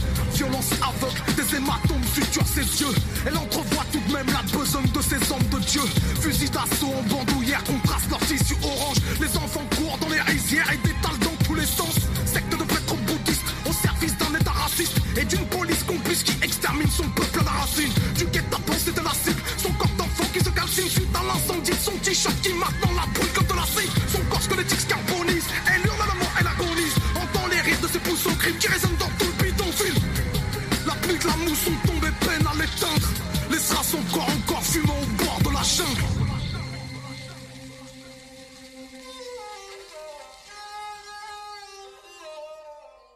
Bon, je vous avais prévenu, prévenu, c'est Ouais. pas gay du tout. Hein. Je suis désolé pour le, Non, le non. thème, mais c'est c'est quand même une, un truc important quand même à, à raconter mine de rien. Je veux dire, euh, c'est une partie de Médine en fait, et c'est c'est quand même des textes qui sont très très bien menés. Euh, pour boucler sur une note un peu plus positive, en fait, je sais, pas- j'ai pas réussi à trouver si c'était lié ou pas, mais en fait, mais euh, vous avez peut-être entendu parler de ça. On a eu euh, John Rashid, Omar Sy et d'autres personnalités qui se sont rendus là-bas en fait à cette époque pour venir en aide aux Rohingyas en fait mine de rien. Donc euh, c'était quand même plutôt cool. Après, bon, ça ça ne résout pas tout non plus. Non. Mais voilà, en fait, le fait d'en parler, ça permet quand même de, de, de, de justement de, d'en parler, et de, de faire connaître ce genre de choses-là, en fait, parce que mine de rien, c'était un truc qui était pas trop relayé par la presse, en fait, du tout. euh, et du coup, euh, il y a beaucoup de personnes qui ont connu l'histoire euh, à travers les textes de Médine. Donc c'est, plutôt intéressant, quoi. Voilà en bref les thèmes de Médine. J'ai essayé de résumer ça au max. On a pu, on a un rappeur du coup qui est plutôt un storyteller ou qui raconte des histoires si vous préférez et qui tente de délivrer un message de coexistence et de vivre ensemble en fait avec un énorme amour pour la belle écriture et bon je voulais pas les sélectionner dans les passages là mais notamment une un amour pour la culture française en fait puisqu'il fait pas, pas mal de références à Brassens ou à Renaud aussi. Mhm. donc mine de rien on a vraiment un amoureux de la plume française quoi. Euh, sur ce je vous laisse avec euh, Bangarang un petit extrait du dernier album de Medine et ensuite on revient pour vous parler vraiment de la ligue cette fois-ci. Et euh, comme je disais euh, c'est pour ça que j'ai appelé euh, nos, nos régions du talent parce que je trouve que Medine quand même c'est un de mes préférés tout de même. Voilà L'État n'est qu'une faucheuse convertie en fleuriste. J'ai pas besoin d'un chir, j'ai besoin d'un juriste. Les films muets me parlent plus que leur peuclis. Avant le ridicule tué, aujourd'hui on en vit. Dans ce pays frère, avoir du pouvoir, c'est avoir le numéro de ceux qui ont le pouvoir. Je suis un cancer dans leur culture de bourgeois. Une ablation du sang sur la Marianne de Delacroix. Que des révolutionnaires de bac à sable comme un wallpaper Windows sur un Mac. Depuis qu'un mec de gauche, c'est juste un gars qui aimerait avoir les moyens d'être à droite. Bangery. Putain, ça me fait toujours plaisir à écouter. Quelle phrase t'as marqué Le wallpaper, euh, Windows sur un Mac. un Mac, beaucoup, Mais ouais. voilà quoi. C'est et donc du coup, pourquoi je vous ai parlé de tout ça? Pour vous parler de la Ligue. Et au final, l'album de la Ligue, bah bordel, c'est impossible de t'en parler parce qu'il y a rien, aucune annonce, aucune date, il y a rien. Voilà, donc je vous ai bien eu. Euh, quand les trois sont réunis sur un morceau, ils appellent ça la Ligue puisqu'ils ont fait énormément de morceaux à trois. On a aussi énormément de morceaux juste à deux, donc soit Kerry James et Medine, soit Medine et Youssoufa, euh, voilà quoi. Euh, le dernier album de Youssoufa, par exemple, et euh, oui, non, il y a quand même quelques indices pour la Ligue. Le dernier album de Youssoufa se termine avec la musique Le jour où j'ai arrêté le rap. Et à la fin de cette musique, on entend un, un répondeur avec la voix de Medine qui lui dit de le rappeler au plus vite, car il a un truc à lui proposer avec Kerry James. C'est David rigolo. Ton truc. C'est ça, ouais. et c'est pareil, à la fin du dernier album de Kerry James, ça se termine par le même message de répondeur, en fait, et Kerry James qui dit juste, si tu croises Youssoufa, dis-lui que je suis toujours le euh, soldat de la Ligue. Voilà, donc c'est plutôt rigolo. Ah. Donc euh, rien de plus pour le moment, putain de wait and see quoi. Ouais. Mais bon, on va pas se mentir, est-ce que je devais vraiment passer à côté de l'occasion de vous parler de ces trois excellents paroliers du rap français Oh, Je non, ne pense pas. Non, certainement pas. Et tu as bien fait de ne pas passer à côté. Ouais, et par mention particulière, même si les deux autres m'ont vraiment piqué ma curiosité, à Medine, euh, vraiment. Oh non, Medine est- c'est du putain d'ascenseur émotionnel Oui, là que ouais, tu nous as fait sur les deux. Je, je suis désolé, c'est un peu triste mine de rien Non, quoi, non, mais non, euh, c'est- c'est c'est c'est la quand même des morceaux qui changent vraiment de ce qu'on a l'habitude d'entendre et c'est Ouais. c'est très très beau quoi. Ouais, mais c'est, c'est, je reviens vraiment à mon coup de gueule et je le résume en une phrase. Je, je ne comp- je ne comprends pas comment on peut, soit sciemment, soit par intérêt, autant se voiler la face. Voilà, vu qu'on reproche de plus en plus des histoires de voile. C'est euh, ça. Bref, no comment. Euh, du coup, j'ai passé à ma pépite en fait. Donc euh, ma pépite, j'aurais pu vous parler de la première apparition de la radio justement à la radio justement de Medine, Kerry James et Youssoufa qui était en Mhm. décembre 2012. Mais la musique dure environ 12 minutes, donc je vais éviter de vous passer ça aussi. On est c'est les deux extrêmes entre mes, mes extraits de 30 C'est ça. secondes et... enfin, mes morceaux de 30 secondes, pardon. Mais euh, bon, ça va. La deuxième partie là que j'ai faite a duré quand même beaucoup moins longtemps. Mais non, on va éviter de vous parler de ça. J'ai raccourci un morceau du coup qui s'appelle nous, nous contre nous. En fait, globalement, et qui est un morceau de la Ligue. Euh, et pour le contexte, en fait, ils ont voulu faire un morceau en fait dénonçant un peu les clashs inutiles du rap français en fait. Et donc du coup, on a euh, Kerry James qui clash Youssoufa en premier couplet, Youssoufa qui clash Kerry James en deuxième couplet, et Medine qui arrive là en tant qu'arbitre pour intervenir. C'est plutôt sympa. Donc avec tout ce que je vous ai raconté sur chacun, mine de rien, vous allez peut-être pouvoir avoir les trois quarts des références et du coup c'est très très cool. Allez, on s'écoute ça tout de suite. J'étais en train de me dire, ce serait peut-être mortel qu'on invite euh, Youssoufa sur l'album, non? Oh là là, laisse tomber, c'est pas une bonne idée. Il a pris trop de place depuis que t'es parti, poto. Ah ouais, tu crois? Il est gentil, mais je le sens un peu dans une compétition bizarre avec toi. Ouais, j'ai remarqué moi aussi. On dirait qu'il veut te remplacer. Ouais, c'est vrai que les gens ils disent ça, mais... Y a pas de mais, gros. Les gens, en plus, ils arrêtent pas de vous comparer tout le temps, tout le temps, Me comparer à Youssoufa, t'es fou, je vois pas le rapport. Le négro est trop bas, d'où je suis, je vois pas le rappeur. Pour que le négro arrive, il a fallu que je m'absente comme Jay-Z, son Biggie. Bonobo a saisi la branche, il ne sera jamais personne, car il tente de plaire à tout le monde. Moi, ce n'est pas un cheveu, mais une épée sur la langue. À quoi ça sert d'être en indé pour faire de la soupe radiophonique Lui, c'est, on se connaît, moi, c'est l'être à la République qui prétend faire du RAP sans se positionner. Si t'écoutes Youssoufa, je t'ai jamais entendu de rap français. Tu veux faire du kaji avec le flow de Mélanie. Normal que tu sois banni du remix de dernier MC. Je suis revenu, tu dois partir. Hein, c'est l'effet papillon. T'aurais dû me sembler pour faire les disques de ton daron. T'es trop pisse, trop lisse, trop transparent. Faudrait t'ouvrir le crâne pour savoir ce que tu penses vraiment. On te cajote chez Wiki, on me piège chez Ardisson. Quelle place t'as sur l'échiquier? Hein, Pose-toi la question, arrête d'exhiber ton bac et de jouer au singe savant. Depuis ton ils disent que le rap était mieux avant. Négro fuis, tu fais du rap dans les beaux-arts. Tu fais du rap dans les clochards. J'ai tellement de classiques, appelle-moi Mozart. Ils sont les tiens, nulle part. Il y a des rumeurs entre nous, il y a des rancœurs entre nous, des entraîneurs, des pompeurs, des rappeurs. Entre nous, il y a les majors, entre nous le top hip hop, entre nous les internautes, la radio, la parano, entre nous, hey, et je pourrais te tuer dans cette épreuve. Pour le fric, pour les clics, pour le buzz, il y a Medine entre nous, il y a ce titre entre nous. Avant c'était eux contre nous, maintenant c'est nous contre nous, Kerry. Ah ouais, c'est Sams. Eh ouais, c'est quoi son dealer à Kiri, là? Eh, le mec, ça fait 20 piges, il il commence à plus avoir de force, il sent que tu lui prends sa place, est, il pète les plombs. Eh, moi, je t'avais dit, y a plus de petit, y a plus de grand, il fait le mec pacifiste, tout ça, il est plein de bagarres. Eh, t'en as rien à foutre, frère, allume-le. Kerry James est devenu fade, j'aime pas ton rap, je simule, donc fallait bien que je te remplace pour que le combat continue, tu dissimules, parle de Dean afin de laver ton image, à un moment il faut choisir, soit t'es rappeur, soit t'es imam, t'es mal, surtout que t'es pas irréprochable selon les dires, s'il faut du rap qui parle de Dean, moi je préfère écouter mes Dean, que dis-je, tu demandes aux jeunes d'entreprendre, mais je te rappelle que chez nous, on attend toujours le nom de ton propre label, l'instru est carré et tu prends le microphone, t'avais promis de pas revenir, donc retourne rapper sur tes Et Tefa pourra te dire si ton scud pète que t'as attendu Noir Désir pour rapper sur du dubstep. 20 ans carrière, je dis pas mieux, mais non merci. Je réalise comment t'es vieux, t'as dû rapper avec Sunny MC. Je te remercie à cause de toi, je rappe sale, mais bon, je rappe tellement bien qu'on dit que tu rappes mal, normal. Dans ma folie, t'aimes peut-être pas mes commentaires. T'es peut-être de Orly, mais moi, Kinshasa, c'est ma terre. T'as peut-être des classiques, mais moi, j'ai des tubes qui t'enterrent. T'as peut-être la mafia qu'un mais moi, j'ai toute l'Afrique entière. Ces derniers temps, tu t'es fait rare, damn. J'étais à l'ombre du show business, alors je mis à l'ombre du rap game. Je suis disque de platine. Pop, pop, pop, c'est pas le retour du rap français. Mon rap français n'est jamais parti.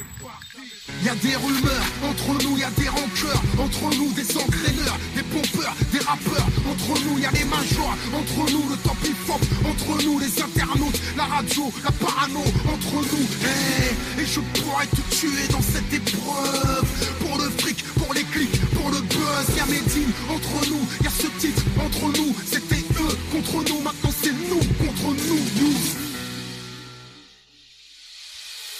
Kerry, tu parles comme un jeune rookie qui a fan buzz. Depuis quand tu clashes pour élargir ta fanbase? Tu nous fais le remake des Beatles et des Stones. Et si tu te prends pour Eminem On va finir par tous devenir stab Use tu paranoïe, James toujours te paraphrase. Gros tu pars à l'ouest quand tu prends pour clash un parrainage. T'as le vent en poupe et le succès te ventouse. Mais garde en tête que si la chirouette bouge C'est que le vent tourne. À L-I-X Et je t'applaudis Tu n'as pas honte d'écrire comme dans les pages d'un tabloïd Eat. Je peux plus croire que constat amer sort de ta plume. N'es-tu qu'un slogan marketing hors de sa pub? MC parolier de Kinshasa. Quand tu rappes, c'est la voix de Kerry James qui identifie Shazam. Tu n'es qu'héritier, par ton père n'est qu'érigé. Et si ça continue comme ça mon frère, tu ne seras qu'hérité. Ideal Juice versus you. Sous veulent être milliardaire sous terre en vue you. You observez que vous ne servez que de bons clowns comme Véronique Insultant la foi de mousse Juice Auditeurs qui de ce cirque êtes les sponsors Faites en sorte que les corbillards restent au point mort Parfois ça mène au clic clic que de cliquer Face au cling cling du bling bling On vient se lier Y'a des rumeurs entre vous y'a des rancœurs Entre vous des engraineurs Et voilà du coup qui ferme euh, ma deuxième partie, euh, qui était euh, légèrement un peu longue aujourd'hui. Je suis vraiment désolé, hein, j'ai pas mal beaucoup, j'ai pas mal parlé. Tu es tout Mais, excusé. euh, Ouais, pas. carrément. C'était un Bon, très bah, beau c'est voyage. très très hein. cool. Je suis très fier de moi. Et vraiment on m'emmener. Bon, pour te, te dire, c'est pas parce que je suis en mode invité, mais ça m'a vraiment donné envie de, enfin, j'ai pas arrêté d'écouter du rap, mais d'en réécouter avec application. Bon bah c'est c'est plutôt cool. La si j'ai Médine, réussi au euh, moins ouais, ouais, non, à vous Médine, intéresser euh, vous, euh, c'est plutôt sympa. Clairement. Euh, du coup, on va pouvoir recommencer, euh, parler un petit peu de nos recommandations hors thème. En fait, c'est euh, je Médine, euh, Mehdi, en fait, Médine. Mehdi, en Bah, fait, je sais pas si euh, on t'en avait parlé en fait, mais globalement, on va essayer de recommander euh, quelque chose qui n'a rien à voir avec ce Mm. qu'on a parlé aujourd'hui. Euh, Voilà. Euh, Babar, est-ce que tu veux parler euh, d'abord? Oui, tout simplement euh, au niveau musical, euh, le Ouais. groupe que j'écoute en ce moment, puis une recommandation musicale.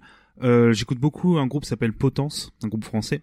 Ouais. Euh, et leur dernier album qui est sorti en avril dernier, qui s'appelle Le Culte des Bourreaux, si je me trompe pas. Euh, on est sur du crust euh, hardcore euh, un peu screamo. Alors je mets tous les étiquettes comme ça. Hop, voilà, vous, vous en faites ce que vous voulez. Moi, je, pour moi, c'est la très bonne musique. C'est un groupe très, en- un groupe qui est vraiment engagé aussi. C'est pour ça, j'essaie de rebondir un petit peu sur choses qu'on a pu dire aujourd'hui. Rappeler que voilà, c'est aussi important d'avoir des groupes quand même avec un certain engagement, autant musicalement, euh, etc. De voilà dans la scène, tout ça. Mais euh, c'est hardcore. Mais du coup, la potence, non, mine de rien, c'est euh, tout simplement un très bon groupe. Euh, J'ai hâte de les voir en live. je- J'espère que ça va arriver. Donc Potence alors. Potence, et c'est un groupe français. Ouais. Ok, ok, ok. Et de, de ton côté, Mehdi, du Donc coup, plutôt raccord euh, musical? Euh, qui n'a rien à voir avec le thème que tu as abordé aujourd'hui. avec le thème, mais voilà, ouais, musical. musical, ouais. Ça peut être un clip, une Euh, musique, un album, un concert, tout ça, tout ça. Euh, récent, récent, ça, bah, le plus récent était malheureusement dans mes recos parce que c'était Gogo Penguin. Euh, si, si, si, mais ça, enfin, ça, ça date. Ça peut être euh, pas forcément. besoin C'est pas forcément que soit récent, c'est c'est quelque chose je, que tu... je m'étais remis à écouter un album que j'avais pas écouté depuis longtemps d'un compositeur qui s'appelle Amon Tobin, donc euh, je pense assez connu. Le nom me dit quelque chose, oui. euh. Ouais, qui euh, compo assez euh, euh, quand je sais, je sais plus quel est le terme technique mais euh, il y a y a, y a de l'électro il y a un côté un peu indus en fait euh, avec des sonorités un peu métalliques etc et l'album en question s'appelle Permutation et c'est aussi un monsieur on parlait des croisements jeux vidéo euh, c'est un monsieur qui avait composé la BO du Splinter Cell Ah oui, de Euh, euh, Chaos Theory. merci Parce que c'est jazz, c'est ça, enfin euh, jazz électro. Euh... ouais ouais Enfin quand je dis jazz, pardon. oui oui oui euh, pas pas voilà. genre euh, pas Voilà. ce genre de Ah bah ouais pourquoi le nom Ouais, Ah ouais, euh, l'incroyable ouais mais c'est incroyable en plus le enfin la BO de ce jeu. Ouais. ah oui donc d'accord C'est bah, assez, écoute, c'est assez bluffant qu'ils ont réussi à intégrer ça dans le jeu, mais globalement, euh, son travail Oui, est voilà. assez monumental. Le mec est là depuis très longtemps. Je me suis pas renseigné sur sa carrière récente ou actuelle, parce que là, je suis pris, pris un peu de cours. Mais voilà, je me suis euh, retrouvé à, à retomber, euh, retomber là-dessus. Voilà, j'ai pas, j'ai rien de vraiment profondément actuel. Euh, c'est, un rapport assez particulier. Ça me permet de conclure vraiment euh, l'émission. Vous remercie de l'invite. C'est parce que euh, la, la musique, c'est le seul endroit où je trouve que je suis assez paresseux en termes de curiosité. Ce que je veux dire par là, c'est que je vais volontiers découvrir. Euh, vous me donnez des recos, bah comme vous, je vais repartir avec un, Ouais. un sac à malice assez rempli euh, entre le premier numéro et celui-là. Mais c'est un truc, je n'arrive pas à trouver la motivation d'aller chercher euh, de, de nouveaux sons. Sauf si vraiment ils tombent sur ma route par hasard, par pur hasard. Mais en règle générale, j'ai pas cette démarche d'aller me dire tiens, je vais aller trouver, trouver une playlist. Donc c'est très particulier. Je ne me l'explique pas. C'est vraiment le seul domaine où j'ai pas cette démarche de curiosité. Bref, je ferme la parenthèse. Et toi, euh, cher euh, Alors euh, moi du coup quand le numéro paraîtra, euh, le concert ne sera pas encore passé. Donc du coup Mhm. si vous êtes rouennais, je vous encourage le 28 novembre à aller voir Tagada Jones, les Salles Majestés et Black Bomba au 106 bordel. Donc ça change complètement du rap et c'est c'est plutôt rigolo. Mais euh, le, le message contestataire est plutôt bien présent pour les trois groupes mine de rien. Donc euh, on reste dans du. Euh... et puis trois groupes qui ont de la bouteille on peut le dire Ouais, hein, ouais, euh, ouais, ouais, ouais, totalement. parce ouais. que Black Bomba aussi hein, j'ai halluciné ils existent depuis trop hâte quoi, putain. ils existent depuis les années 90 en fait je crois C'est ça, hein. ouais, ouais. non c'est- bah Tagada Jones c'est pareil quasiment et bah Les Salles Majestés c'est même limite plus vieux. Ouais, c'est plus vieux, je crois, mais ouais, non, voilà. c'est bon. Et du coup, je serais moi dans les gradins avec Under Pressure en train de de, de gesticuler sévère en fait pour euh, ces trois groupes, dont moi personnellement c'est plus pour Black Bomba que j'y vais qu'autre chose quoi. mais euh, c'est parce que c'est un amour de jeunesse, donc euh, du coup voilà. Disons que j'avais été voir les voir au 106 il y a, euh, si je dis pas de conneries, 13 ans je crois une connerie ah j'y étais quoi. aussi tu vois comme quoi on Ouais. déjà croisés sans le savoir Putain, c'est cool. sous le chapiteau Oui, ou que j'étais Il y a rentré pas de, voir il y a pas, euh, il y a pas de nom de code, hein. C'était euh, littéralement un chapiteau. Hein. Le Eyes Shut. Sushi m'avait dit c'était bien et je lui avais répondu euh, ouais c'était bien. Une référence à Flagada Jones d'ailleurs le... Je pense, ouais. Euh, oui, il y a moyen, bah, ouais. c'est- Bah, c'est, oui, c'est même le nom, je crois qu'il a en, en France, je crois d'ailleurs. Je crois que c'est Tagada Jones tout court, je crois. hein, Le... Non, parce que c'est vraiment- Flagada normalement. C'est vraiment Flagada. Ah, d'accord, j'étais Celui persuadé que de, de, dans l'univers de Monsieur Picsou. C'est ça. Ah, je pensais oui, que ça- Jones pour vous servir, monsieur Picsou. Exactement. Non, j'étais persuadé que c'était Tagada Jones direct. Bon, comme quoi. Ok, bah écoutez, bah en tout cas voilà pour les recommandations. Donc euh, euh, donc on a passé une demi-heure chacun. Au total, ça fera un podcast de trois heures. Je pense qu'on s'est bien compté. euh, je tenais à remercier. On dirait du acolyte, matrock. euh, C'est ça. je tenais à remercier mon acolyte de toujours, Babar. Merci Euh, à toi d'avoir euh, Bon, de de m'avoir présenté plein de groupes cool. Ah bah, J'ai hâte d'écouter tout ça calmement. Ah bah moi c'est qui te remercie, moi qui te remercie pour toutes les découvertes aussi. Bon bah c'est cool. Euh, on peut te retrouver sur Twitter euh, sur arrobase bg underscore babar tout Ce simplement. soir, puis euh, deux trois concerts où je soulève quelques bières et euh, parfois je dis oh c'est pas mal. Et je fais des tartes au fromage. ah oui voilà des Bon. tartes au fromage. Et merci à notre invité Mehdi en famille Ouais, qui est grand Mehdi- plaisir. Mehdi Dess qui était là euh, yes. aujourd'hui. Et C'est vraiment moi qui vous remercie. C'était un pur plaisir de t'avoir avec nous. C'est cool. toujours très sympa de discuter. Écoutez ces ça. podcasts s'il vous plaît. Oui, oui, oui. C'est toujours de la grande qualité. Et, Et- et- intervenants. Et vraiment pour revenir sur le détail, je le fais assez rarement dans les émissions, même si je prends, sinon je le ferai, je j'arrêterai de le faire. Mais euh, je prends du, du plaisir pour les émissions que j'enregistre. Mais vraiment, franchement, le, t'avais prévenu pourtant. Mais le- je te remercie pour euh, l'ascenseur émotionnel de Medine. Euh, vraiment, je repars euh, Bon bah plus que des que des recos, mais aussi euh, un truc qui m'a, ouais, une vraie, un vrai truc d'émotion quoi. Tu vois. bon bah on va pouvoir coupé euh, sur euh, un Yeti tout content d'avoir pu partager tout ça et que le public était au rendez-vous. J'espère que vous, très chers auditeurs, vous kifferez aussi. En tout cas, ça, m'a fait plaisir de Oui. préparer tout ça. Je me suis bien pris la tête à rassembler tout ça. euh, C'était un gros gros taf. Et Voilà. je me permets juste, du coup, pour ceux que ça intéresserait, si je les ai vaguement euh, euh, intéressés avec la musique ou, ou autre chose, ou pourries, Twitter euh, voilà, sur D underscore tiré du bas, donc Mehdi M-E-H-D-I. Et sinon, l'univers de podcast, Death Podcast avec tous les copains, du Catch à Cast, encore le catch, de euh, Viens, on en parle avec Amir Olivier, de Je Game Moi Non Plus, euh, dont fait Oui, partie. Marine euh, Mac, euh, dont j'ai cité un peu plus tôt, et plein d'autres. Voilà, je leur fais à tous des gros bisous, et puis venez nous écouter, nous donner votre avis, mettre euh, des étoiles, des pouces bleus, et tout ça, quoi. Mettre des étoiles dans, Dans les yeux. voilà, des paillettes. Et des moulures au plafond. C'est ça. Exactement. Et quant à moi, vous pouvez me retrouver sur euh, arrobase yetzati, Y-E-T-Z-A-T-I. Voilà, tout simplement. Et sur euh, Guilty, oh là, ouais. ça, ça arrive. Et vous pouvez nous retrouver sur Facebook. euh, on n'a pas encore de B-Side donc c'est sur B-Side Games, tout simplement. Sur Twitter, sur euh, arrobase B-Side underscore Games. Et euh, si vous avez, si jamais vous avez des, des remarques, des critiques, des coups de gueule, des non mais c'est n'importe quoi ce que vous avez fait à nous envoyer par mail, c'est euh, contact arrobase bsidegames.fr. On se quitte là. On vous dit pas le sujet du mois prochain, comme d'habitude, ça doit rester une belle surprise. Bah oui, surtout pour moi. le gros égoïste. Plein de, plein de bisous et à la prochaine. Bisous, ciao. Ciao. Le poisson Le petit poisson Au ski Et lâchez-vous, lâchez-vous 被災ド地区